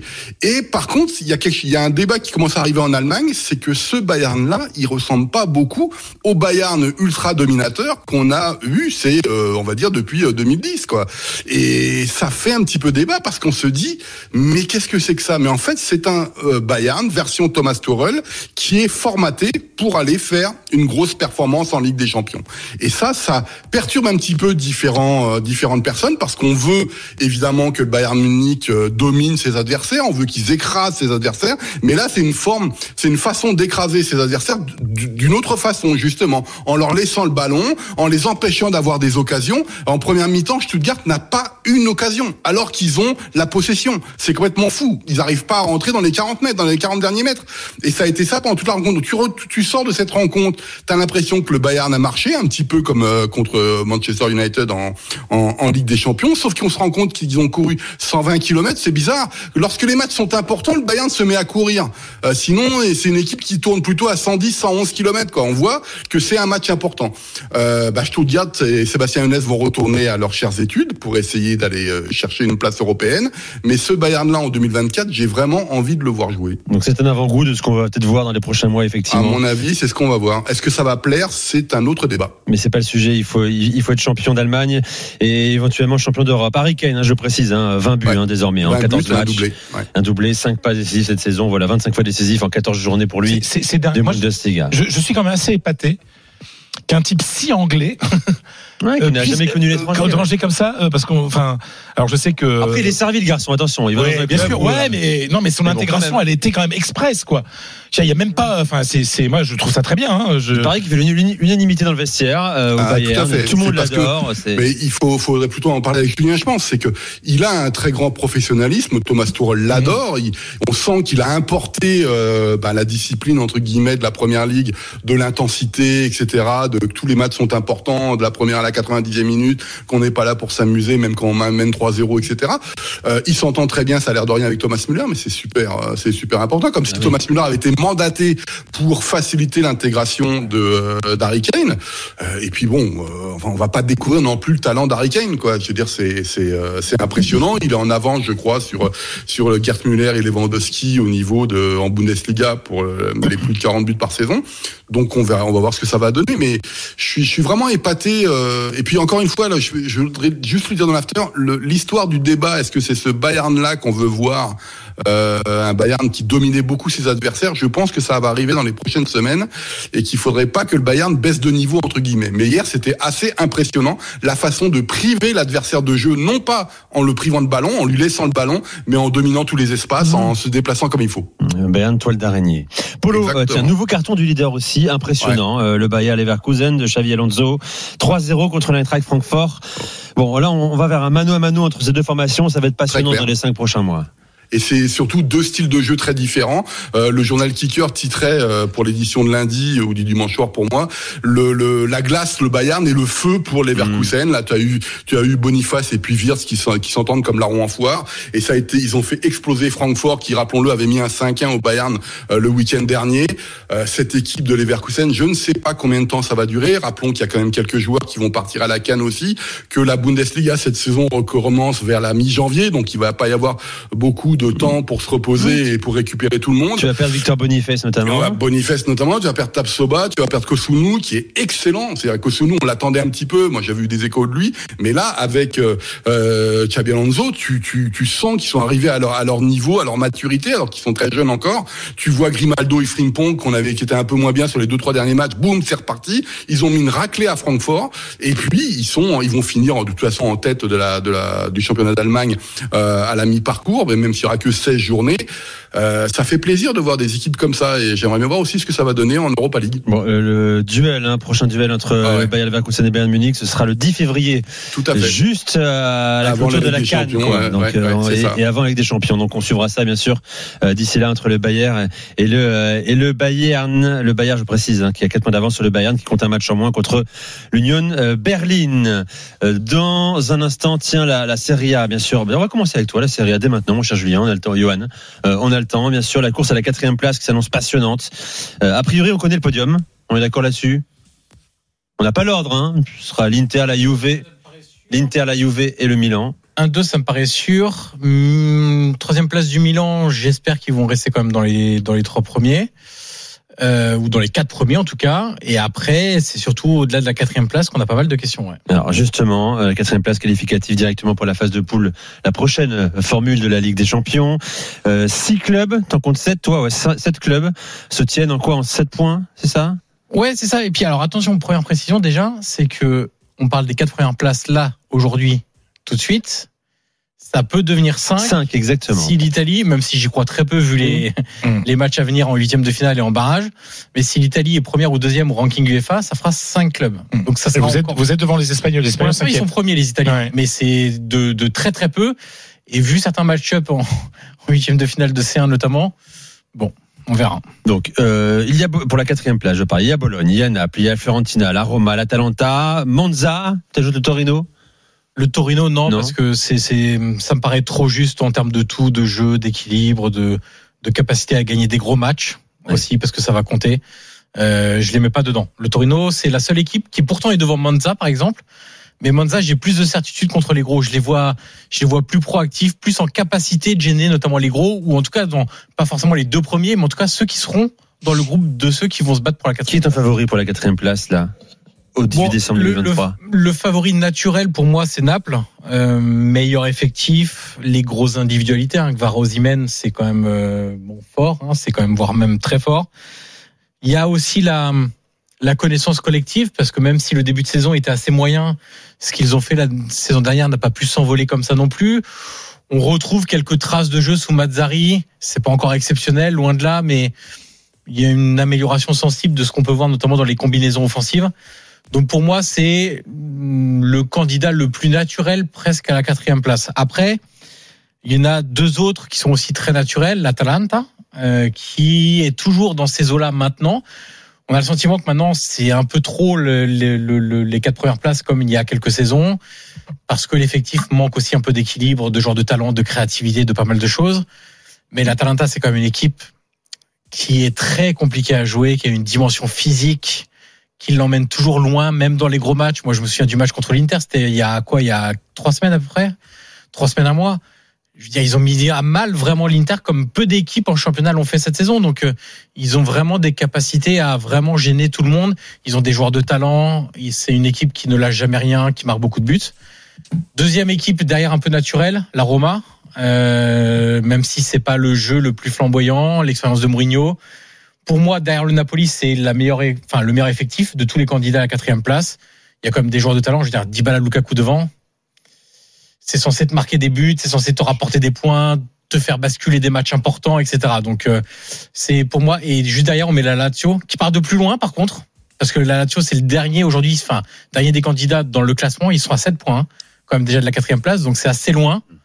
Mais on les met quand même dans le groupe des favoris parce qu'il y a ce vécu commun et puis cette qualité de, de groupe qui est importante. Dans la deuxième heure, on parlera d'un surprenant quatrième de Serie A. C'est Bologne, le Bologne de Thiago Motta. On parle de Xabi Alonso en Allemagne, Thiago Motta aussi, euh, plus ou moins la même génération, qui fait un excellent travail à, à Bologne. Reste avec nous, la deuxième heure des drôles de dames sur RMC arrive dans quelques secondes sur RMC. À tout de suite. Génération After. RMC. Je ne donne pas de notes. euh, Ah bon C'est insupportable de donner une Ah. note. La poste vient de voir, tu reçois un mail en disant faut le noter. Tu regardes un film, on te dit s'il a plu, il faut le noter. Ben, allez vous faire boire, les gars. Dans le nord de Londres, à Winchmore Hill. Connais pas. Il y a une phrase célèbre dans le foot. Un frisson, c'est mon calambre, allez, c'est Ouh Tu vois, c'est oh c'est la différence entre les gens qui pratiquent et, et ceux qui regardent sur Google Crade, euh, Crade, Google Crade. 20h22h. Génération After. Nicolas Jamin. Avec les quatre drôles de dames, Fred Armel, Paulo Breitner, Julien Laurence et Johan Crochet. On est là jusqu'à 22h, bien sûr, à 22h, l'after. On est là. Prends le relais avec euh, Stéphane. Guy, Daniel Riolo. Gilbert Bribois et Bribois est l'invité ce soir, euh, la ministre des Sports, Amélie Oudéa euh, Castera, dès 22h pour évoquer bien sûr la question sensible des violences à l'extérieur et dans les stades de foot. Le Real, mon cher Fredo, a déroulé ce week-end. Victoire 4 buts à 1 face à Villarreal, avec et donc, notamment. euh, l'Italie, c'est fini. la On ira plus tard. Laissez-moi organiser Oh là là tranquillement. là On parlera de Bologne dans un instant. T'es dissipé, toi. hein Il faut saupoudrer, mon cher. D'accord, bah saupoudrons. Quand on, finit, quand on finit une heure, on ne reprend pas la deuxième heure. C'est vrai C'est comme ça. C'est ma D'accord. règle en tout cas. Eh ben, ça Ainsi. Le Real a déroulé ce week-end. Victoire 4 buts à 1 face à Villarreal avec notamment un grand Bellingham, mon cher Paulo Fredo. 13 buts en Liga pour lui, hein, pour l'instant. 16e match consécutif sans défaite. Toute compétition confondue pour le Real. Mais il y a encore une mauvaise nouvelle, je vais dire une terrible nouvelle. La terrible nouvelle, alors que commence le match euh, Gérone. de, de Gérone, qui, la tête, reprend la, la tête, et, et donc ça ferait 9 points d'avance sur le Barça, et, et il y a déjà 7 points d'avance pour le Real sur le Barça. Bah, euh, c'est terrible. Je vais paraphraser ou plutôt citer euh, Carlo Ancelotti en disant voilà je n'ai jamais vu ça. C'est-à-dire trois joueurs qui se font les enfin le croisé parce qu'on dit les croisés mais c'est le c'est le ligament croisé euh, du genou euh, en quatre mois mais en plus trois joueurs titulaires. C'est-à-dire on parle ça avait commencé par Militao titulaire incontournable au Real défenseur central. Courtois titulaire encore plus incontournable, euh, croisé en tout début de saison. Et là, euh, David Alaba. En plus, c'est des blessures qui sont comme comme toutes les blessures graves, tout seul, quoi. Voilà, c'est. De toute façon, il suffisait de voir le visage d'Alaba qui connaît son corps pour savoir que sa saison était terminée. Je sais pas si vous avez vu les images. Tu, voilà, il y avait une espèce de sidération dans le regard de, de- du joueur autrichien. Euh, sauf que là, on est quand même dans un très très gros problème pour le Real Madrid. L'Autriche. Et pour l'Autriche. Et pour l'Autriche, pour l'Euro, parce qu'il sera pas là. Euh, Ça, fait- ça fait un peu moins parler, mon cher Polo. Euh, chez vous Oui, chez nous. Hein. Chez vous. Et en ouais. Espagne aussi, je pense. Bah oui. Oui, alors. Oui, Mais pas en Autriche. Oui, chacun regarde midi à sa porte, comme on dit. Donc, euh, mais euh, le, le problème, c'est que euh, aujourd'hui, tu as, tu n'as que deux défenseurs centraux disponibles, qui sont Nacho et Rudiger. Non, alors Nacho, moi, je trouve que Nacho est exceptionnel. C'est un joueur qui fait toujours le boulot. Euh, c'est un capitaine. D'ailleurs, c'est le capitaine, c'est le premier capitaine du, du Real Madrid. Hein. Hier, quand il est entré, Modric a enlevé son brassard et l'a donné à Nacho. hein. C'est le premier capitaine du, du Real Madrid. Et Rudiger, moi, j'aime bien Rudiger. On en discutait avec euh, avec Johan avant. Euh, Johan euh, est le premier à dire et moi aussi que c'est quelqu'un qui a besoin d'avoir un patron à côté de lui, Rudiger. Rudiger, il est toujours sur l'homme. Il a besoin d'un défenseur central, euh, on va dire plus plus intelligent dans le jeu pour l'anticipation, etc. Donc c'est vrai que Nacho est un peu ça aussi, c'est-à-dire qu'il a une bonne lecture, etc. Mais de toute façon, quand tu t'appelles le Real Madrid, que tu tu dois jouer le titre en Liga, que tu joues la Super Coupe d'Espagne, que tu joues euh, la Coupe du Roi et que tu joues la Ligue des Champions et que tu as de, de véritables options dans chaque chaque compétition, tu ne peux pas av- n'avoir que deux défenseurs centraux. C'est c'est pas possible. Il y en avait quatre, il n'y en a plus que deux. Donc euh, quatre, c'est parfait. Deux. Donc le Real va être obligé de recruter. Alors parce Chouamini peut être une solution ou pas? Alors en fait, certains pensent que Bah, peut rendre des services en défense. bah, centrale. c'est c'est Carlo qui a hein. lancé Il a ça déjà hier fait. soir euh, parce que la question Ouais, était posée. saison. Puis sincèrement, enfin, je, enfin, je, je- quand tu t'appelles le Real Madrid, tu peux sur un match, tu peux, tu peux dépanner sur Ouais, un match. c'est effectivement mais déjà pas, arrivé, mais pas ouais. sur, mais pas, mais pas à partir du, du mois de décembre. C'est pas possible, c'est pas son poste, c'est pas bon pour lui. En plus, je pense que c'est un joueur qui n'est pas encore totalement intégré au au, au, au Real. Enfin, c'est-à-dire que il a parfois des petits lapsus de concentration euh, qui coûtent parfois cher au milieu terrain, mais qui en défense centrale serait serait encore pire. Donc euh, le Real va être obligé de, de, de recruter. Donc, euh, alors moi j'ai essayé, euh, voilà, euh, voir un peu les noms qui étaient qui étaient sortis. J'ai essayé de discuter avec euh, avec Johan de Scalvini. Hein, de l'Atalanta et Johan mais il ne veut pas il dit que ça coûte trop cher Pourquoi précisément Scalvini? C'est une info, une rumeur? Et ça fait partie des, des, noms qui circulent en. Espagne voilà Ah, le problème, c'est que ça dépend combien vous êtes prêt à mettre, mais Bah, euh, C'est combien Scalvini? C'est minimum 50 millions aujourd'hui, Ah ouais. euh, Scalvini. Le Real Et peut le faire. un bon. des plus grands Ouais, talents non, italiens, ouais, euh, très jeune, euh, euh, en sélection nationale déjà, euh, parfois titulaire en sélection. Donc euh, non, non, c'est un, Mm. un vrai beau joueur. on, on parle aussi de, de du joueur de, de- du Sporting Gonzalo Inacio Ouais. voilà on parle Robin aussi- Le Normand non, n'est pas sur la liste, non, peut-être? Hum, non bah non puis, puis la Real va pas laisser partir Ouais. et puis Antonio Silva de, de du sport de, de Benfica. Alors en fait, la solution qui se présente, alors c'est le Real qui, parce que vu le journaliste qui a sorti ça, je sais que l'info elle vient du, du Real, ce serait un retour de prêt de Rafa Marine, qui était au Castilla et qui est prêté à qui est prêté à, à Alaves. Euh, alors ce qu'il y a de bien, c'est qu'il était au Castilla, mais là il est titulaire à Alaves. Donc euh, il a pris euh, trois mois d'expérience euh, au en première division au bon niveau. Il a, il a, il a joué quasiment tous les matchs de d'Alaves. Après, il est jeune, il a 21 ans. Après, euh, n'est-ce pas une manière aussi pour le Real, parce que je sais comment ça fonctionne, de dire non, non, on va pas sur le marché international, on, va faire, tenter de faire revenir en prêt un de nos joueurs. C'est aussi une manière de faire baisser le- les prix en dehors, quoi. Donc on va voir, mais je, ça paraît impossible que le Real Madrid ne trouve pas un, un défenseur central sur le marché intérieur ou extérieur parce que parce que c'est voilà après en fait même eux ne savent pas ce qu'ils vont faire ils sont en train de réfléchir à toutes Ouais, les options c'est hier soir. Ouais, donc, c'est ça, euh, donc donc voilà. Mais c'est un gros coup parce que parce qu'à la bas alors à la bas il y a eu un début de saison difficile notamment il y a un match contre l'Atlético il passe tout à totalement à côté de son match mais il reprenait du il était bien là. Il était bien dernièrement. Donc c'est euh, Il c'est un- récupère un mec d'Arabie Saoudite? ça peut le faire aussi. Possible. qui sait? Non. On Laporte, euh, et, et, et là j'ai Ouais. une question et là j'ai Ibanez. et là j'ai une question à poser à À qui? à, à Julien Vas-y. est-il vrai? Alors là c'est Ah, Raphaël Varane? Mais ça, c'est mon délire personnel. J'ai vu venir. C'est mon délire personnel. hein. On n'en parle pas en Espagne. hein. Mais est-il vrai que Manchester United veut se séparer de Varane en janvier? C'est la première question. Julien Je, sincèrement, quand tu l'as vu jouer hier, tu, il serait complètement stupide de s'en séparer. Mais c'est vrai qu'il y a eu ce moment difficile avec Ten Hag, sans qu'on sache pourquoi, que Ten Hag le mette à l'écart de cette façon-là, le laisse sur le banc, euh, même dans les moments difficiles, même quand les deux euh, défenseurs centraux étaient pas bons, c'était difficile à comprendre. Donc, euh, est-ce qu'à un moment ils veulent rajeunir leur effectif? Je sais pas. Hein, économiser les gros salaires, peut-être aussi.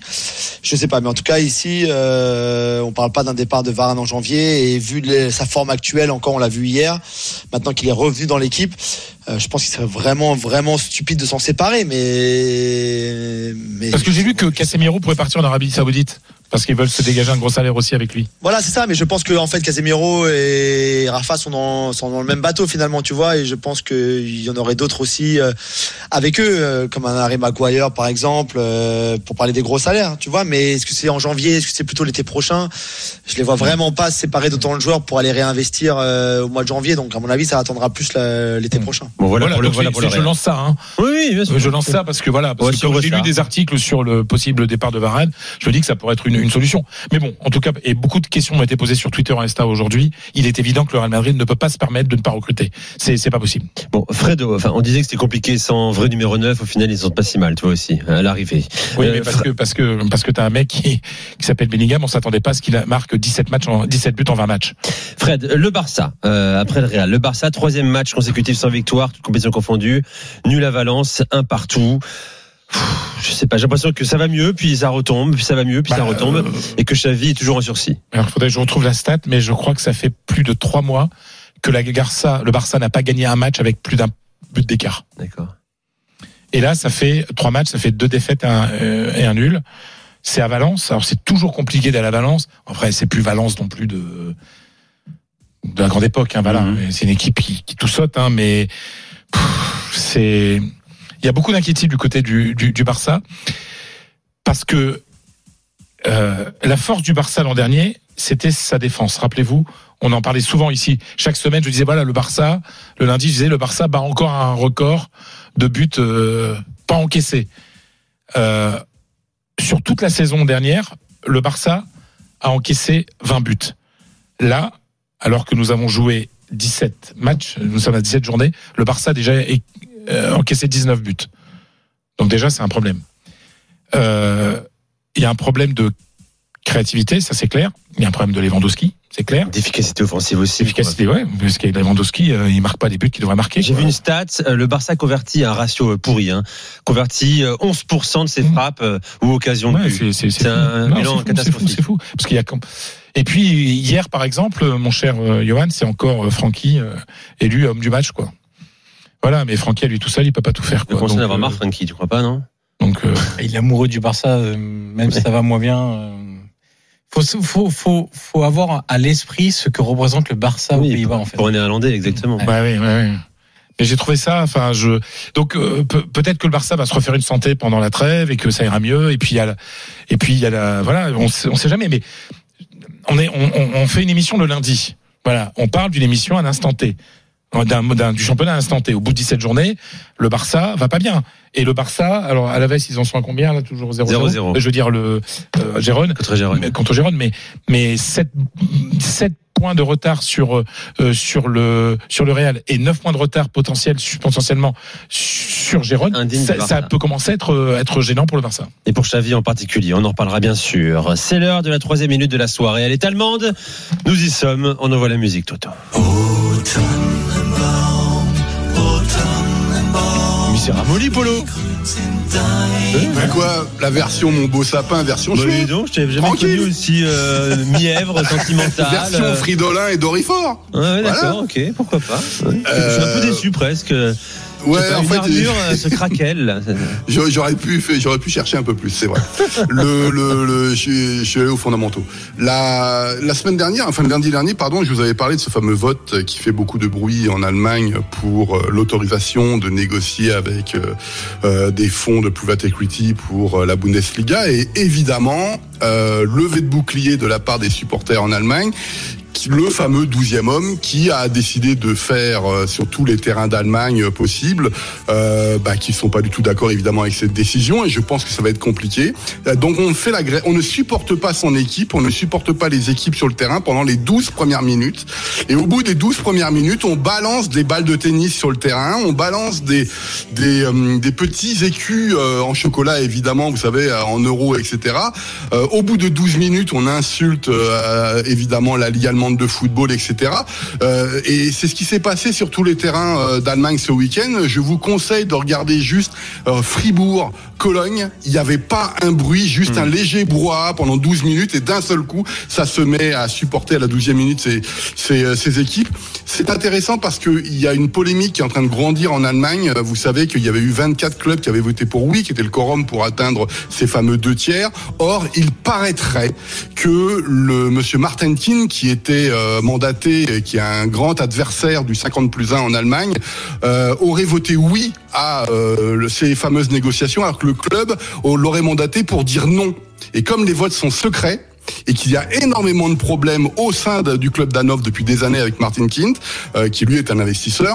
Le, les, ce dossier, à mon avis, n'est pas prêt de se refermer. Et moi, je dis ceux qui disent ouais ouais, ils vont ouvrir le capital et tout ça. Je pense qu'avec ce qu'est en train de faire les supporters en ce Ah, moment, un peu partout en Allemagne, ça va être beaucoup beaucoup plus compliqué qu'on veut bien le dire. Ah, ce serait voilà, écoute, hein, une levée populaire comme ça qui pourrait contrecarrer les plans euh, de l'arrivée en tout cas d'un investisseur en, en Bundesliga. La Bundesliga ne s'achète pas et elle ne se vend pas en Allemagne. Dans un instant, euh, pourquoi Manchester City ne gagne pas, ne gagne plus Euh, Est-ce dû à l'absence d'Aland sur les trois derniers matchs ou est-ce plus profond Est-ce la fin d'un cycle On en débat avec vous, euh, les drôles dames et avec Julien aussi en particulier. Restez avec nous. 0-0 entre Gérone et Alaves. 1-0 pour la Salernitana sur la pelouse de la Talenta. RMC 21h14. RMC, 20h22h, Génération After. Nicolas Jamin. Génération After avec les drôles de dames ce soir sur RMC. Fred Imbel, Paulo Breitner, Julien Laurence et Johan Crochet. À 22h, l'After avec la ministre des Sports Amélie Oudéa euh, Castera autour de Gilbert, Daniel et Stéphane. Stéphane Guy, euh, bien sûr. Julien. Qu'est-ce qui se passe chez le champion d'Europe en titre? Manchester City, nul ce week-end contre Crystal Palace après avoir mené 2-0. Incroyable, score final de partout. Bilan sur les six dernières journées de Première Ligue. Une victoire, quatre nuls, une défaite. C'est quoi le problème? C'est une bonne question, Nico. Je pense que même si Pep Guardiola le, sa- le savait, je sais pas s'il pourrait euh, y faire quelque chose parce qu'on a l'impression que City joue bien. Enfin, c'est même pas une impression, ils jouent bien. Ils ont été bons contre Crystal Palace pendant 75 minutes. Ils ont contrôlé la rencontre. Euh, on va parler encore des expected goals, mais même si tout le monde n'est pas super chaud dessus, mais par exemple jusqu'à la 75e minute, jusqu'au premier but de Crystal Palace, donc qui est sur un, qui est sur une transition rapide, très rapide, un ballon en profondeur, euh, Schlupp, Mateta, tout ça. Euh, le- les expected goals de Crystal Palace jusqu'à ce moment-là, c'est 0,04. C'est-à-dire ils ont rien. Mais quand je dis ils ont rien, ils ont rien du tout. Euh, ils ont rien du tout et City contrôle, marque de but, aurait pu marquer un troisième but, peut-être un quatrième but d'ailleurs, sans Erling Haaland qui était encore une fois euh, euh, blessé ou en tout cas qui se remettait d'une blessure, de sa blessure au pied, parce que ça devrait pas être trop grave, il devrait revenir, il va jouer dans la Coupe du Monde des clubs, il reviendra en championnat aussi au retour de, City, puisqu'ils sont pas en Angleterre ce week-end, puisqu'ils jouent la Coupe du Monde des clubs demain euh, et peut-être la finale donc. Euh, mais tu, moi, ce qui me gêne, le, enfin, finalement, le plus gros problème, c'est de concéder ses buts en fin de match. On l'a vu donc hier. euh, le premier but déjà à la 76e minute et puis ensuite le penalty dans les arrêts de jeu un penalty stupidement euh, concédé par Phil Foden euh, que Michael Olise marque on a vu la même chose à Arsenal pour une défaite à Chelsea pour un match nul alors qu'il menait 4 à 3 à la 96e minute contre Liverpool à domicile alors qu'il menait 1 à 0 à la 85e minute contre Tottenham pardon à domicile quand il menait 3 à 2 pour faire 3 à 3 à la 95e minute. Il y a encore donc tous ces buts là qui arrivent en fin de match. À un moment où soit City a plutôt bien contrôlé la rencontre encore une fois, où tout s'est bien passé, et il y a eu une erreur défensive individuelle, il y a un manque de concentration, un petit peu de fatigue, et peut-être que finalement cette équipe elle n'est pas encore complètement prête physiquement et qu'elle sera prête au mois de Mhm. février et qu'elle enchaînera 15 victoires d'affilée, 7 victoires d'affilée comme elle le fait régulièrement. Euh, je, je pense que tu as aussi des équipes comme Crystal Palace par exemple qui attendent attendent leur attendent attendent leur heure et qui font le dos rond qui euh, subissent presque volontairement finalement et qui à la fin se disent bah voilà on a 15 minutes maintenant 10 minutes 5 minutes pour y aller pour tout donner pour essayer de revenir dans le match. Euh, je sais pas. C'est encore contre Arsenal contre contre Tottenham contre voilà c'est des grosses équipes c'est des matchs où vous n'avez pas tout à fait le contrôle de la rencontre tout le temps. Mais là Crystal Palace ou à l'extérieur à Wolverhampton par exemple vous avez perdu 2 deux, buts à 1 il y a quelques semaines. Là c'est peut-être un tout petit peu plus inquiétant mais Pep n'a pas l'air de s'inquiéter même si ça fait longtemps qu'ils n'avaient pas eu aussi peu de points à ce stade de la saison qu'ils l'ont actuellement Et pourtant, ils sont qu'à 5 points malgré cette mauvaise série euh, du leader Arsenal. Tiens, Kevin De Bruyne, c'est une info de la journée aussi, a repris l'entraînement collectif. Hein Ouais, c'est important. entraînement collectif. Alors assez léger. euh, Ils sont en, en Arabie Saoudite donc pour la Coupe du Monde des, des clubs, euh, puisque City euh, joue demain contre euh, Urawa Red Diamonds en demi-finale. Euh, donc voilà, il a repris l'entraînement. Tout le monde, tout le monde, tout le monde était très content de le voir. Il a fait pousser la barbe, il a les cheveux plus courts. Donc si vous avez un petit peu de mal à le reconnaître, c'est normal. On a l'impression que c'est un Kevin De Bruyne un petit peu changé. plus stylé peut-être même qu'il était avant. Donc voilà, ça fait longtemps hein, depuis la finale de la Ligue des Champions. Ça fait très longtemps qu'il a plus foulé les, les pelouses après sa blessure euh, aux ischios. Donc voilà, c'est vraiment une très très bonne nouvelle de le revoir sur les terrains. Voilà pour euh, Kevin euh, De Bruyne. Mon cher Johan, c'est un instant Bologne. C'est parti. Tiens, ça tombe bien. Il y a une question sur le chat euh, de euh, la chaîne de l'After sur, sur YouTube. À quoi est dû le renouveau de Bologne? Euh, Quatrième de Serie A. On l'a dit, c'est l'équipe, tu le disais toi dans, dans ton mail que tu m'as envoyé ce matin, que c'est l'équipe qui enthousiasme le plus euh, le, fou- le- le- les fans de football en Italie, ou l'une des. Ouais, l'une des, notamment dans les plus petites équipes que les gros ténors qu'on attend toujours au tournant et qu'on scrute vraiment à, la loupe à, chaque journée. Il y, a, il y a pas mal de choses. La première, et il faut vraiment pas euh, passer à côté de cet élément-là, c'est le meilleur directeur sportif d'Italie aujourd'hui, qui est à Bologne, euh, qui s'appelle Sartori, qui est la clé de voûte de ce qui s'est passé à l'Atalanta. Euh, avec Gasperini évidemment, l'entraîneur qui mettait tout ça en œuvre mais c'est un directeur sportif profil recruteur. Euh, D'ailleurs, il est directeur technique, très exactement, euh, qui est dans les stades. Moi, je me souviens, il, c'était, il devait être il y a deux ans ou trois ans. Je discutais avec un recruteur, il me dit, ah bah tiens, j'étais à Malmö. Et le soir même, l'Atalanta joue en Ligue des Champions. Et il me dit, bah tu vois, euh, Sartori, il est pas en train de profiter du match de Ligue des Champions à Bergame, il est avec moi à Malmö. Il vient voir, euh, il vient voir un joueur. Euh, donc c'est vraiment quelqu'un et ça va au-delà du recrutement. C'est comment structurer le club, la politique sportive. Il a amené à peu près tous ses recruteurs de Bergame avec lui. Donc euh, ça c'est le premier élément. Le deuxième, il est évident, c'est Thiago Motta euh, parce que sa nomination voulue par Sartori a été un vrai bol d'air frais parce qu'on avait le sentiment qu'il y a beaucoup de joueurs à Bologne qui plafonnaient. Bologne a, depuis quelque temps déjà, sous la présidence et sous le propriétaire Joe Saputo, euh, canadien, euh, très riche homme d'affaires canadien, euh, avait décidé de miser sur les jeunes et donc de faire émerger pas mal de jeunes pour ensuite bah, monter en gamme. On sait comment ça marche les projets comme ça. Tu vends des jeunes, tu réinvestis, tu revends des jeunes, tu réinvestis et plus petit à petit ton chiffre d'affaires augmente, etc., etc. Tu vas de plus en plus loin. Tes places euh, en, en Serie A sont de plus en plus euh, hautes. Tu gagnes de plus en plus d'argent. Tu fais des coupes d'Europe, etc. Sauf qu'à un moment donné, ça plafonnait. Il y a des joueurs qui commençaient à même à limite à, à régresser un petit peu, à ne plus progresser, etc. Et Thiago Motta est arrivé avec une vraie fraîcheur, beaucoup d'idées, beaucoup de compétences aussi évidemment. Et Thiago Motta est vraiment un joueur, un entraîneur. Je dis un joueur, mais c'est un entraîneur qui est encore joueur, qui est totalement capable de se mettre dans la tête de ses joueurs. Son management est souligné par tous les joueurs. Euh, il a aussi une expérience évidemment internationale des grandes compétitions qui l'aide aussi, euh, notamment à à obliger les joueurs à, avoir cette exigence qui fait qu'à Bologne, tu gagnes deux matchs, tu peux être peinard un peu, tu te reposes un peu sur tes lauriers. Non, là, il pousse, il pousse, il pousse au maximum. Donc Thiago Motta, c'est le deuxième joueur, et le deuxième élément important du renouveau. Et le troisième élément important, c'est les joueurs qui dérivent de Sartori et de Thiago Motta aussi, puisque il y a des, il y a un très bon recrutement qui est effectué. Il y a pas mal de joueurs qui viennent du championnat des Pays-Bas que moi je connaissais très bien, par exemple. Donc ça, c'est le travail de Sartori et de toute sa cellule. Ensuite, ils sont entraînés par Thiago Motta, donc ils progressent énormément. Et on S'il faut ressortir deux trois joueurs là de cette équipe de Bologne, rapidement, Johan.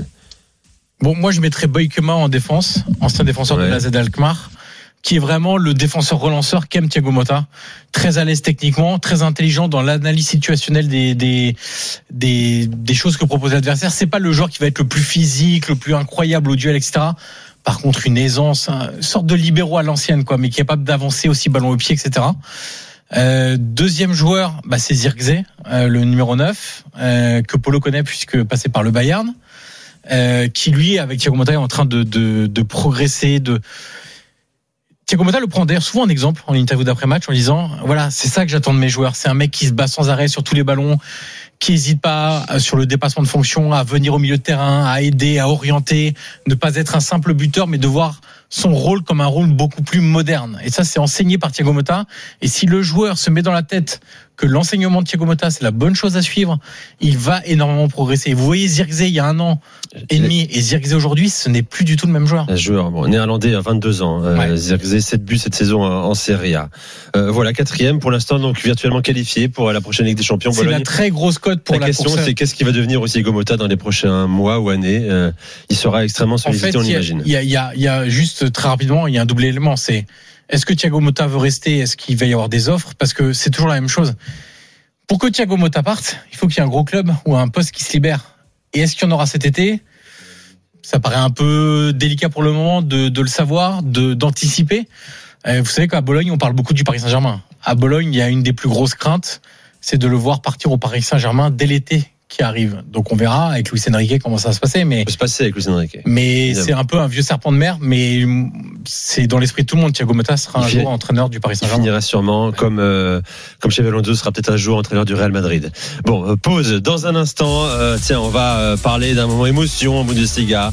La dernière d'un joueur euh, ambassadeur iconique euh, au RB Leipzig hein, qui va s'en aller aux États-Unis euh, dès cet hiver et puis du nouvel entraîneur également euh, du euh, Séville FC, tiens, ancien entraîneur de l'Atlético de Madrid. hein.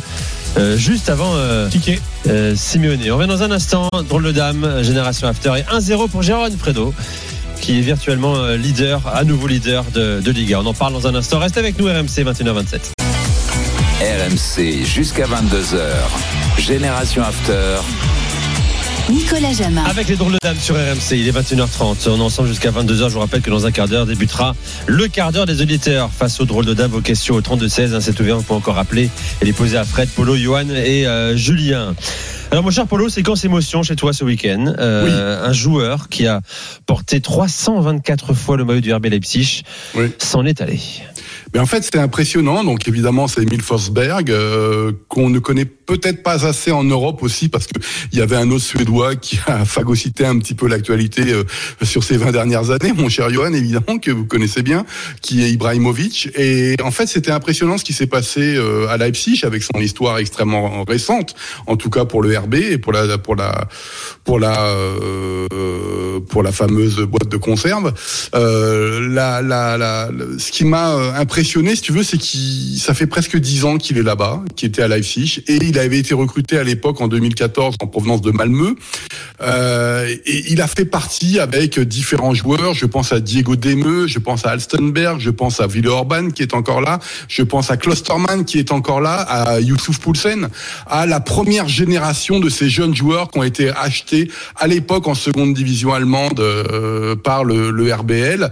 Et puis il a progressé pendant dix ans, il est devenu international, etc. Comme beaucoup de, de ses collègues. Et donc c'était euh, non pas forcément son dernier match parce qu'il y a encore un match cette semaine, mais en tout cas c'était un, un dernier match à Leipzig euh, à domicile où il est rentré à la 66e minute, donc à 32 ans, et il marque un très beau but à la 70e minute. Et après la rencontre, il a été fêté par ce public euh, du club saxon.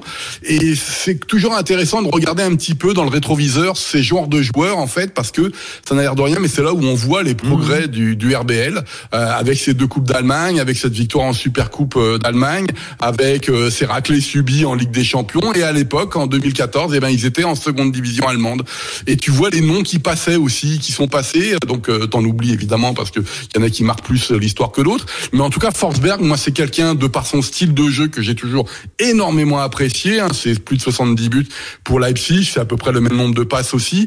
Euh, pas toujours titulaire évidemment, mais il y avait une énorme concurrence, notamment quand Nkunku est arrivé. Mais en tout cas, le fait que Leipzig fasse euh, la fête à, à ce genre de joueur qui Oui, est resté mais presque 10 pour ans, c'est très bien. Aussi beaucoup. Bon. Exactement, il aurait pu partir il y a, dans certains cas, et il reste et il va partir, tu l'as dit, à New York, New York, euh, Red Bull. à la filiale de Red Bull pour euh, finir sa carrière. Bon, joueur qui n'a jamais trouvé place dans nos chapeaux. hein. Je tiens à le dire quand même. hein. Oui, oui, oui, mais c'est. bon joueur, euh, fidèle, très bon ouais, soldat. ouais. Joueur assez élégant d'ailleurs sur le terrain. Ah oui, il est très élégant. Qui ça. manquait d'efficacité. Euh, Johan, tu voulais. Non, non, c'était un vrai joueur technique. Moi, c'est un joueur que j'aimais beaucoup, évidemment, parce que je suivais la Suède. Mais euh, oui, oui, il a jamais. Euh, ah, disons que Leipzig, c'est son maximum, quoi. Et je l'aurais difficilement vu au-dessus de Leipzig dans des clubs qui se battent, par exemple, pour gagner la Ligue des Champions ou pour gagner euh, des championnats chaque saison. Voilà pour euh, Emile Fosberg. Bon voyage à lui. Euh, à New York, euh, le New York Red Bull qui joue au New Jersey, New Jersey d'ailleurs. hein. C'est toute la. La, la, la subtilité. spécificité. Exactement.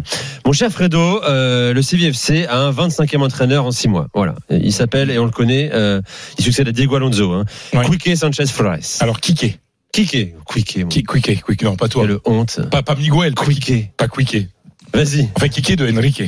Sanchez Flores. Moi, je, je me réjouis parce que, en fait, avec Diego Alonso, euh, ils avaient tenté une aventure dingue parce que quand, quand, quand, quand tu dois sauver ton club, tu, tu prends pas un type qui connaît pas bien la, la Liga. Enfin voilà, c'était bien. Diego Alonso, c'était rigolo, mais un Uruguayen qui connaît pas la Liga, c'était compliqué. Kike, il connaît très bien la Liga. Il y a joué, il y a entraîné. Euh, Valence, l'Atlético, euh, Retafe. euh. Alors, en plus, c'est quelqu'un qui a été socio de Séville. En plus, il a toujours été supporter de Séville, euh, même si son papa Isidro Sanchez a joué au Betis. Voilà, et je trouve que c'est un, c'est, c'est, bon, de toute façon, t'as dit 25, bon, c'est un petit peu moins, quoique, c'est 5 en, en, en un an et trois mois. Un an et deux mois et demi. Donc, euh, c'est beaucoup. Donc, le problème, il est clair que le problème à Séville, ce ne sont pas les entraîneurs. Si t'en as cinq en si peu de, temps, je trouve que c'est plutôt, une bonne nouvelle parce que c'est quelqu'un d'intelligent, c'est quelqu'un de sérieux, euh, c'est quelqu'un de très respecté. Et puis, un truc qui compte aussi, c'est qu'il s'entend très bien avec Ramos.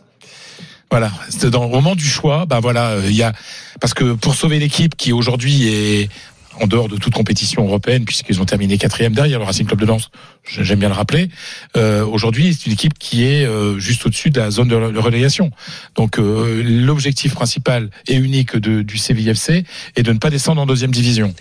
Euh, ça va arriver, hein, ça leur prend à un moment ou à un autre. Donc euh, euh, pour cela, il va falloir compter sur des mecs sûrs, comme on dit, et euh, Ramos évidemment euh, va faire partie de l'opération sauvetage. Et, euh, voilà, on sait ce qu'il ce qu'il pèse, même s'il n'est pas officiellement le, le, le capitaine, ce qu'il pèse. Donc il vaut mieux qu'il s'entende bien avec l'entraîneur. Donc euh, dans le choix automatiquement de Kiké, quelqu'un qui plaît au vestiaire, qui plaît au, au pilier du vestiaire. palmarès aussi, quand même, hein. palmarès, Il y a les Europa avec les mais, mais bien sûr, mais bien sûr, puis c'est, c'est ouais. un, voilà, c'est, enfin, je veux dire, c'est c'est le choix, on va dire, de la de la raison, quoi. Voilà, il y a pas euh, Séville ne peut pas se permettre de, de de de se planter de nouveau sur l'entraîneur. De la même manière que Mendy Libar l'an dernier avait été un choix très judicieux, pragmatique, pragmatique pour sauver voilà, pour sauver l'équipe. Euh, Kiké, Kiké, c'est un niveau un peu supérieur quand même à Mendy Libar. hein. Il a quand même beaucoup plus d'expérience dans au, au, au plus haut niveau. Et je sais pas ce qu'on ce qu'on en pense en Angleterre euh, parce qu'il a il a il a eu des expériences en Angleterre euh, quand même, euh, Julien. Ouais, il a été pas, parfois bon, il a été bon après à Watford, c'est compliqué pour tout le monde à un Ouais, ouais. moment avec la famille Pozzo, mais mais non, l'élégance, tu l'as dit, hein, l'élégance, euh, voilà, la classe qu'il a, euh, il parle tellement bien. Après, c'est c'est une histoire quand même assez particulière de, de, de la famille et de de sa personnalité aussi. Donc, Ouais. euh, Bon, donc que tu veux dire ici, même si ça.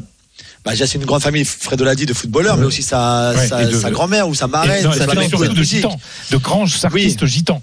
C'est-à-dire que, ça, ouais. euh, alors, d'ailleurs, euh, dans une prochaine minute, euh, je vous mettrai sa cousine Rosario qui chante. En fait, c'est une famille de, de grands artistes, puisque sa tante. Lola Flores est sûrement la plus grande artiste espagnole du XXe siècle en tant en chanson. On, a- on l'appelait la pharaona, la pharaone. C'était la grande égérie du franquisme, hein, parce que c'était ce qu'on appelait una folklorica. C'était une chanteuse de, chansons folkloriques et flamenca. Euh, sa mère était une chanteuse aussi.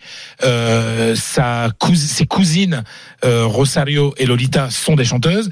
Euh, son cousin qui est mort d'une overdose, Antonio, était euh, était chanteur et compositeur aussi. C'est-à-dire c'est c'est vraiment et c'est une famille c'est la famille gitane la plus connue d'Espagne. Un père footballeur, une famille euh, d'artistes. Enfin voilà. Puis c'est un type d'une grande grande grande élégance. Moi j'aime beaucoup ce type. J'ai eu l'occasion de le croiser euh, euh, pas mal de temps quand je vivais en Espagne et voilà c'est et puis c'est quelqu'un qui a un vrai caractère et qui saura, euh, euh, comment dire, être puissant par rapport à la direction de de de, de ce club. Voilà.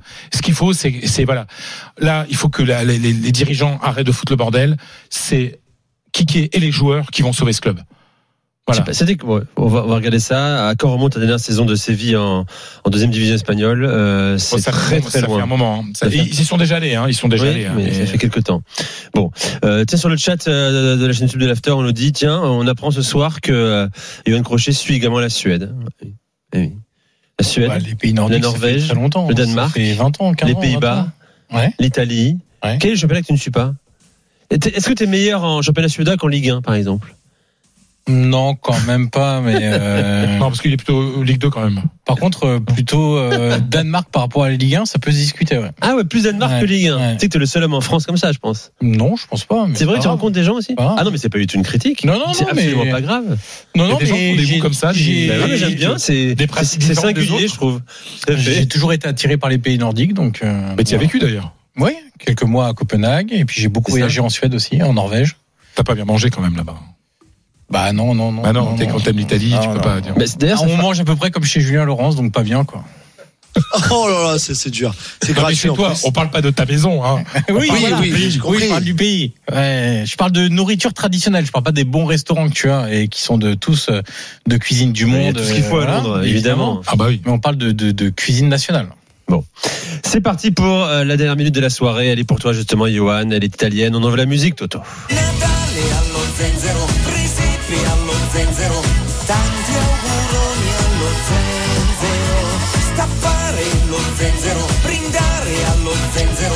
La chanson qui célèbre le zenzero en italien, le gingembre.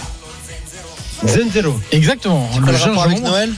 Ouais, Elio, on a du mal à comprendre pour le Elio et les storie tese. Le rapport avec Noël, mon cher Julien, c'est que quand on a une grande tradition de Noël dans nos pays, euh, ce que n'a pas l'Angleterre évidemment, ou une tradition euh, gastronomique, ce que n'a toujours pas non plus l'Angleterre, euh, et ben le gingembre est très utilisé dans les plats de Noël, notamment les biscuits au gingembre sont très populaires. euh, à la fois en Italie, dans tous les pays nordiques notamment. Et donc c'est une chanson un peu ironique euh, de Elio et les, les Storie Tese qui a toujours fait des chansons un peu de ce type-là, un peu rigolotes, on va dire. Et c'est un- une chanson qui est issue du début des années 2000 d'un film qui a été produit par une radio, la deuxième plus grosse radio privée d'Italie, Radio DJ, alors E D-E-E-J-A-Y. Euh, et qui avait décidé de produire un film et autour de Noël et donc il y avait cette chanson là qui avait été écrite pour l'occasion. Et donc ce, ce groupe là qui a connu pas mal de membres etc a fait beaucoup de chansons pas que sur Noël mais un peu rigolotes. Là je, voilà j'ai choisi une chanson un petit peu originale euh, pour ne pas tomber dans les gros clichés euh, de, de, de chansons italiennes que euh, mon cher Nicolas Jamin n'aimerait sans doute pas je sais pas si tu l'aimes d'ailleurs celle-là Si, si, elle est très sympathique. originale Ouais, j'aime bien. euh, et donc c'était pour parler du jeune Simic, jeune défenseur de euh, du Milan, qui a eu son cadeau de Noël en avance ce week-end. Puisque comme à Milan il y a beaucoup de blessés, bah, au bout d'un moment on est obligé de faire les fonds de tiroir. Et dans les fonds de tiroir, il y a souvent les jeunes. Vous savez, c'est un peu euh, l'esprit en Italie. hein. Les, les jeunes, c'est les fonds de tiroir quand on en a besoin. Il n'y a pas vraiment de politique sportive sur les jeunes. Et ben lui, euh, il est rentré en cours de match et puis il a pas simplement défendu, et bien défendu d'ailleurs, euh, contre Monza. Il a aussi marqué un but sur un centre de Leao, euh, juste devant le but. Il a surgi et, et taclé le ballon dans, dans le but vide. Et donc ce jeune gamin de 2005 que connaît peut-être euh, Polo parce qu'il est originaire des équipes de jeunes de Stuttgart. Oui. Que l'équipe de, de, de- de Geoffrey Moncada, directeur technique français de l'AC Milan, a scouté d'abord en sélection serbe, puis avec les équipes de jeunes de Stuttgart, a rapatrié pour une somme très modique à Milan. Et donc qui aujourd'hui euh, a eu un peu de mal à s'acclimater, mais qui va de mieux en mieux à la fois avec la Primavera chez les jeunes, et maintenant il s'entraîne avec les grands. Et là, en plus, il a joué quelques minutes avec les grands. Effectivement, donc, euh, il est né en Allemagne. Euh, Yann Carlo Simic, hein, Exactement. justement. Ça n'a rien à voir Ah avec oui, le avec Simic. Dario Simic. Non. Voilà, exactement. C'est pas Dario Simic. Voilà pour la minute, c'était la dernière de la soirée. Dans un instant, le quart d'heure des auditeurs face au drôle de dame. Il y a des questions au 32-16. Vous pouvez encore appeler pour les poser à Fred, Polo, Johan et Julien. A tout de suite sur RMC. RMC jusqu'à 22h. Génération After. Nicolas Jamin. Avec les drôles de dames, le dernier quart d'heure, avant de passer la main à Gilbert, hein, qui reçoit la ministre des Sports dans quelques instants, dans un quart d'heure, Amélie Oudéa Castera, pour parler du, du supporterisme en France. C'est l'heure du quart d'heure, donc. Et Tiens, je vais accueillir celui qui a plus, le plus longtemps, c'est Simon. Salut Simon. Hello. Bienvenue euh, sur RMC et euh, dans euh, Génération After spécial drôle de dame. Ta question est pour qui, Simon? Et euh, ma question elle est pour Julien. soir. Alors, vas-y. Salut Euh, Simon. salut Julien. Moi j'ai une petite question donc euh, sur euh, Sheffield United. Euh, moi ici là, en gros, euh, je suis parti en Erasmus l'année dernière à Sheffield et euh, donc je suis, de- je devenu amoureux de ce, club. Et euh, cette année, euh, ça n'a pas trop fort. Du coup, bah là on est dernier de de première ligue avec 8 points. Et euh, du coup, bah, j'avais une question. Est-ce que tu penses que Sheffield a encore des chances de se maintenir? Et là, on parle notamment d'un gros mercato hivernal avec euh, possiblement peut-être euh, des rumeurs sur Iliman Ndiaye qui pourrait revenir. Alors, je vais être honnête avec toi. Hein. J'ai vu, je les ai vus jouer quasiment toute la saison, tout, le, tout leur match. Euh, je trouve que c'est très limité. Très très limité. Alors bien sûr que tu as quand même des joueurs de talent. Euh, Hammer par exemple, c'est un super joueur. Je trouve moi, hein, je trouve qu'il a beaucoup de qualité, beaucoup de potentiel. Euh, je pense je pense que Archer aussi a du talent, Euh, mais je trouve que collectivement c'est encore un petit peu trop, c'est trop limité. Donc pour l'instant, je te dirais non. Pour moi, je vois pas comment ils peuvent, comme, mais d'ailleurs comme Burnley et comme Luton, hein, je, je trouve je pense que les trois promus vont redescendre. Après, avec un avec un gros mercato, avec des, des dépenses, Euh, Peut-être. Je suis pas sûr que Chris Wilder soit l'homme de la situation non plus, pour être honnête avec toi, euh, complètement. Mais voilà, tu, tu c'est, tu sais jamais ce qui peut se passer. Là, ils vont à Aston Villa euh, vendredi, ça va être compliqué. Après, t'as le match contre Luton qu'il faut absolument gagner à domicile, juste en le Boxing Day, juste après Noël. Et après, si tu, si tu te relances contre Luton, bon après tu vas à City, ça faut l'oublier celui-là. Mais, mais voilà, après il faudra aller chercher des points, il faudra s'arracher. Rappelle-toi, ils avaient été très malchanceux à Tottenham par exemple, où ils méritaient de gagner. Et au final, ils perdent à la 97e minute. Voilà, il y a eu plusieurs matchs comme ça. Donc tout n'est pas, tout n'est pas noir complètement et tout n'est pas, tu vois, à jeter. Mais j'ai trouvé quand même que collectivement c'était encore un, un petit peu trop limité. Mais tant qu'il y a de l'espoir, tu sais, euh, voilà. Donc euh, pourquoi pas? Mais il faudra quand même un gros, gros, gros mercato. Et, et pour Illiman. Je sais pas vraiment s'il est heureux à Marseille ou pas. J'ai pas eu trop d'écho de retour encore, euh, mais je sais qu'il est très très attaché à Sheffield United et qu'il le restera quoi qu'il arrive. Donc est-ce que c'est possible? Euh, Je sais pas, peut-être. Ce serait beau. Mon cher Julien, tu penses qu'il est capable de faire beaucoup mieux à Marseille ou pas, Iliman Ndiaye? Ah moi je pense qu'il a un talent. Euh, je pense qu'il a un gros gros talent. Je pense que c'est une question de, de confiance un petit peu en lui, d'adaptation aussi, un nouvel entraîneur, un nouveau système. Je suis pas persuadé que le système avec une défense à 3 actuelle de l'OM lui convient. Euh, il y a aussi des joueurs qui sont en forme, un, un Harid par exemple. Donc euh, comme pour Ismail Assar, je pense qu'il y a encore beaucoup plus à voir de la part d'Iliman Ndiaye qu'on n'a pas encore vu à Marseille du côté du Vélodrome. Il faudra prendre, avoir patience aussi, lui donner du temps. Mais oui, je pense qu'il a, un- il a un très très gros talent. Merci Simon, on aura fait le 32-16, n'hésite pas à le refaire. Bonne soirée à toi, à très vite sur euh, RMC. Pierre est avec nous, salut Pierre. Bonsoir, bonsoir. Bienvenue sur RMC, très bien Pierre. Salut Pierre. Merci beaucoup. Super content d'être avec vous. Euh, je vous écoute depuis 15 ans, donc c'est que du bonheur d'être avec vous. Eh ben, c'est un plaisir de t'accueillir. Euh, J'ai une question pour Johan euh, sur la Serie A et pour euh, le meilleur joueur d'une équipe qu'on va croiser. Enfin, on verra à l'Euro l'année prochaine, c'est la Roumanie. Et pour moi, le meilleur joueur de cette sélection, il est défenseur, il a 21 ans, il joue au Genoa, c'est Radu Dragusin. Il est formé à la Juve. Euh, là, il a été en prêt l'année dernière. Euh, la remontée du Genoa en Serie A, c'est en grande partie grâce à lui. Et depuis une semaine ou deux, je vois passer des rumeurs qu'il envoie à Tottenham ou au Barça. Euh, ça, c'est quand même assez, assez dingue comme saut. Évidemment qu'il va pas rester au Genoa très longtemps, ça c'est certain. Est-ce que Johan a des, euh, infos sur la suite de sa carrière, si les rumeurs paraissent fondées ou pas? Et quel est un peu son avis aussi, s'il a déjà eu l'occasion de, de regarder un peu ce joueur de près? Ah oui, oui, je l'ai beaucoup vu jouer, Dragouzine. J'avais été un peu déçu de son prêt à la Samp, euh, où ça s'était pas bien passé, mais ça s'était pas bien passé pour beaucoup de joueurs. Euh, donc là, dans l'autre club de Gênes, c'est quand même assez rare aussi un joueur qui fait les deux clubs de Gênes comme ça en, très tôt en début de carrière. Mais c'est l'histoire aussi des jeunes joueurs qui sont prêtés sans qu'on leur dise ou qu'on leur demande trop leur avis euh, sur l'endroit où ils vont être prêtés. Et sincèrement, il a beaucoup progressé. Moi, je le trouvais euh, évidemment un petit peu élégant, euh, enfin très élégant, pardon, ballon au pied, capacité à à imposer le jeu de derrière, ça, ça, ça a toujours été dans ses caractéristiques. Je le trouvais un peu soft physiquement, notamment à la Samp, où je trouvais qu'il explosait beaucoup dans les duels. Et hum, je trouvais même que parfois, dans sa lecture des situations, il avait tendance parfois à se jeter un peu trop rapidement, parfois à mal sortir de son axe et donc à créer des espaces.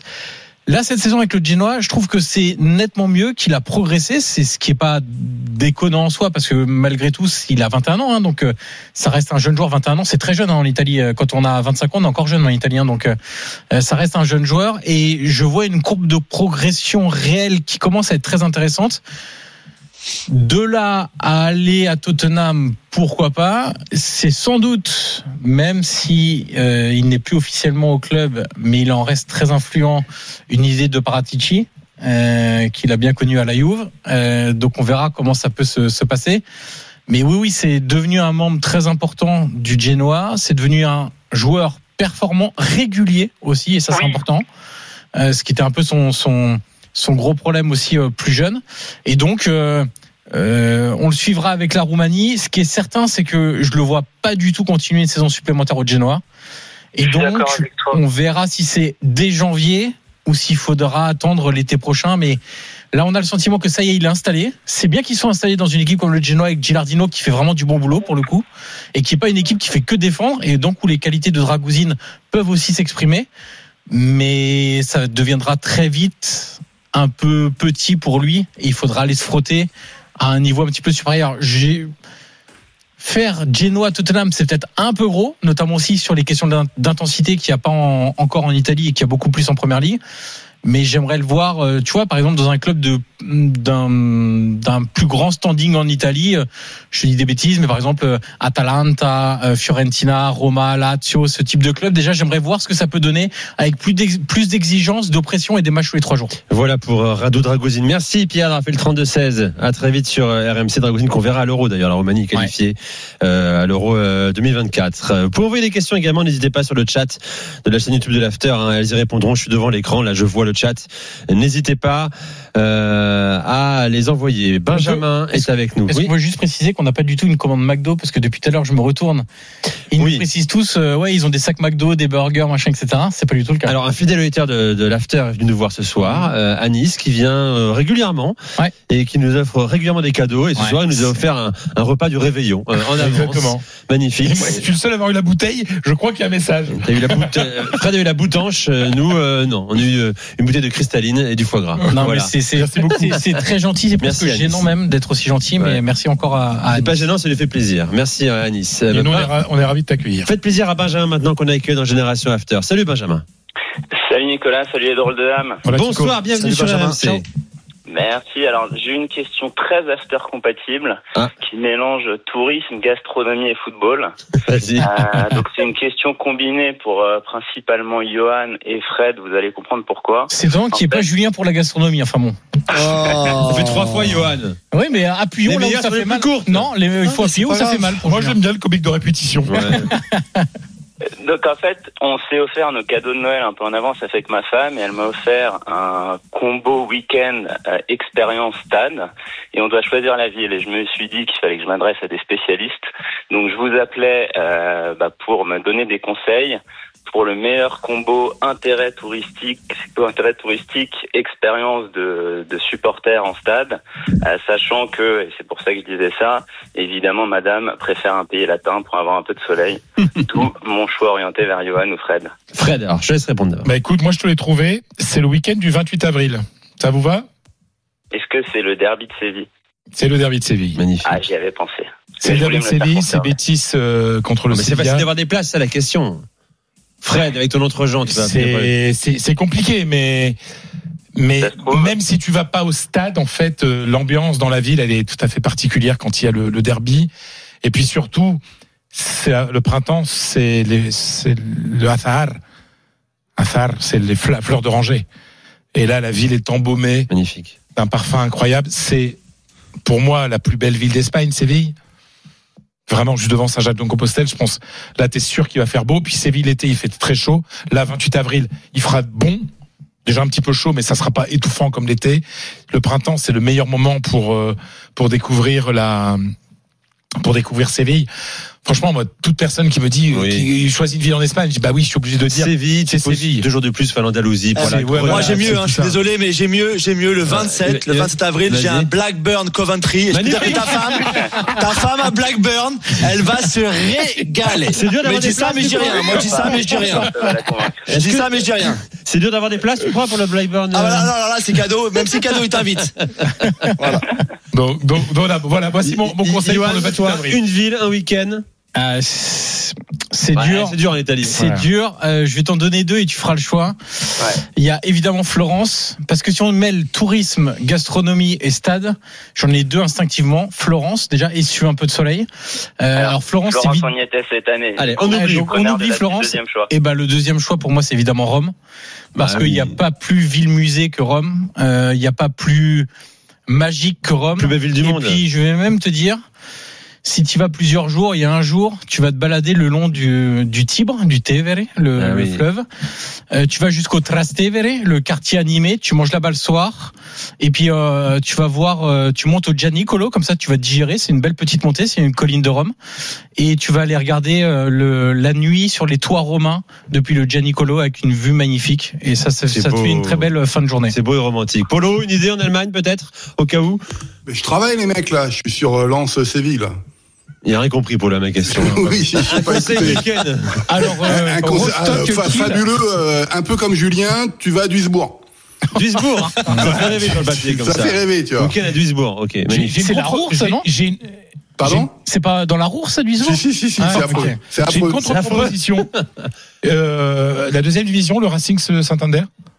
D'accord. Euh, le Racing euh, Santander, une très belle ville, c'est la Cantabrique. Euh, il fera pas très chaud, mais il fera, il fera beau.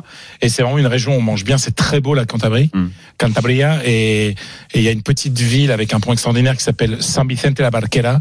Et c'est absolument merveilleux. Donc ça peut être, euh, voilà, une, une, une alternative euh, pour toi aussi. Eh ben, merci pour les conseils. Et le stade du Bétis par rapport à, à d'autres stades en Espagne, c'est, ça vaut vraiment le coup. Ah ouais, ça vaut vraiment le coup parce que c'est vraiment l'Espagne andalouse exagérante et, et, et alors le CVI c'est plus plus bourgeois, le Betis c'est plus popu et c'est vraiment très sympa. Merci Benjamin d'avoir fait le super, 32 merci 16 pour Voilà, les tu conseils. tes conseils, c'est meilleur qu'un Lonely Planet ou qu'un Ah ou oui. qu'un guide du routard. Bonne soirée à toi. Hervé est avec nous. tous.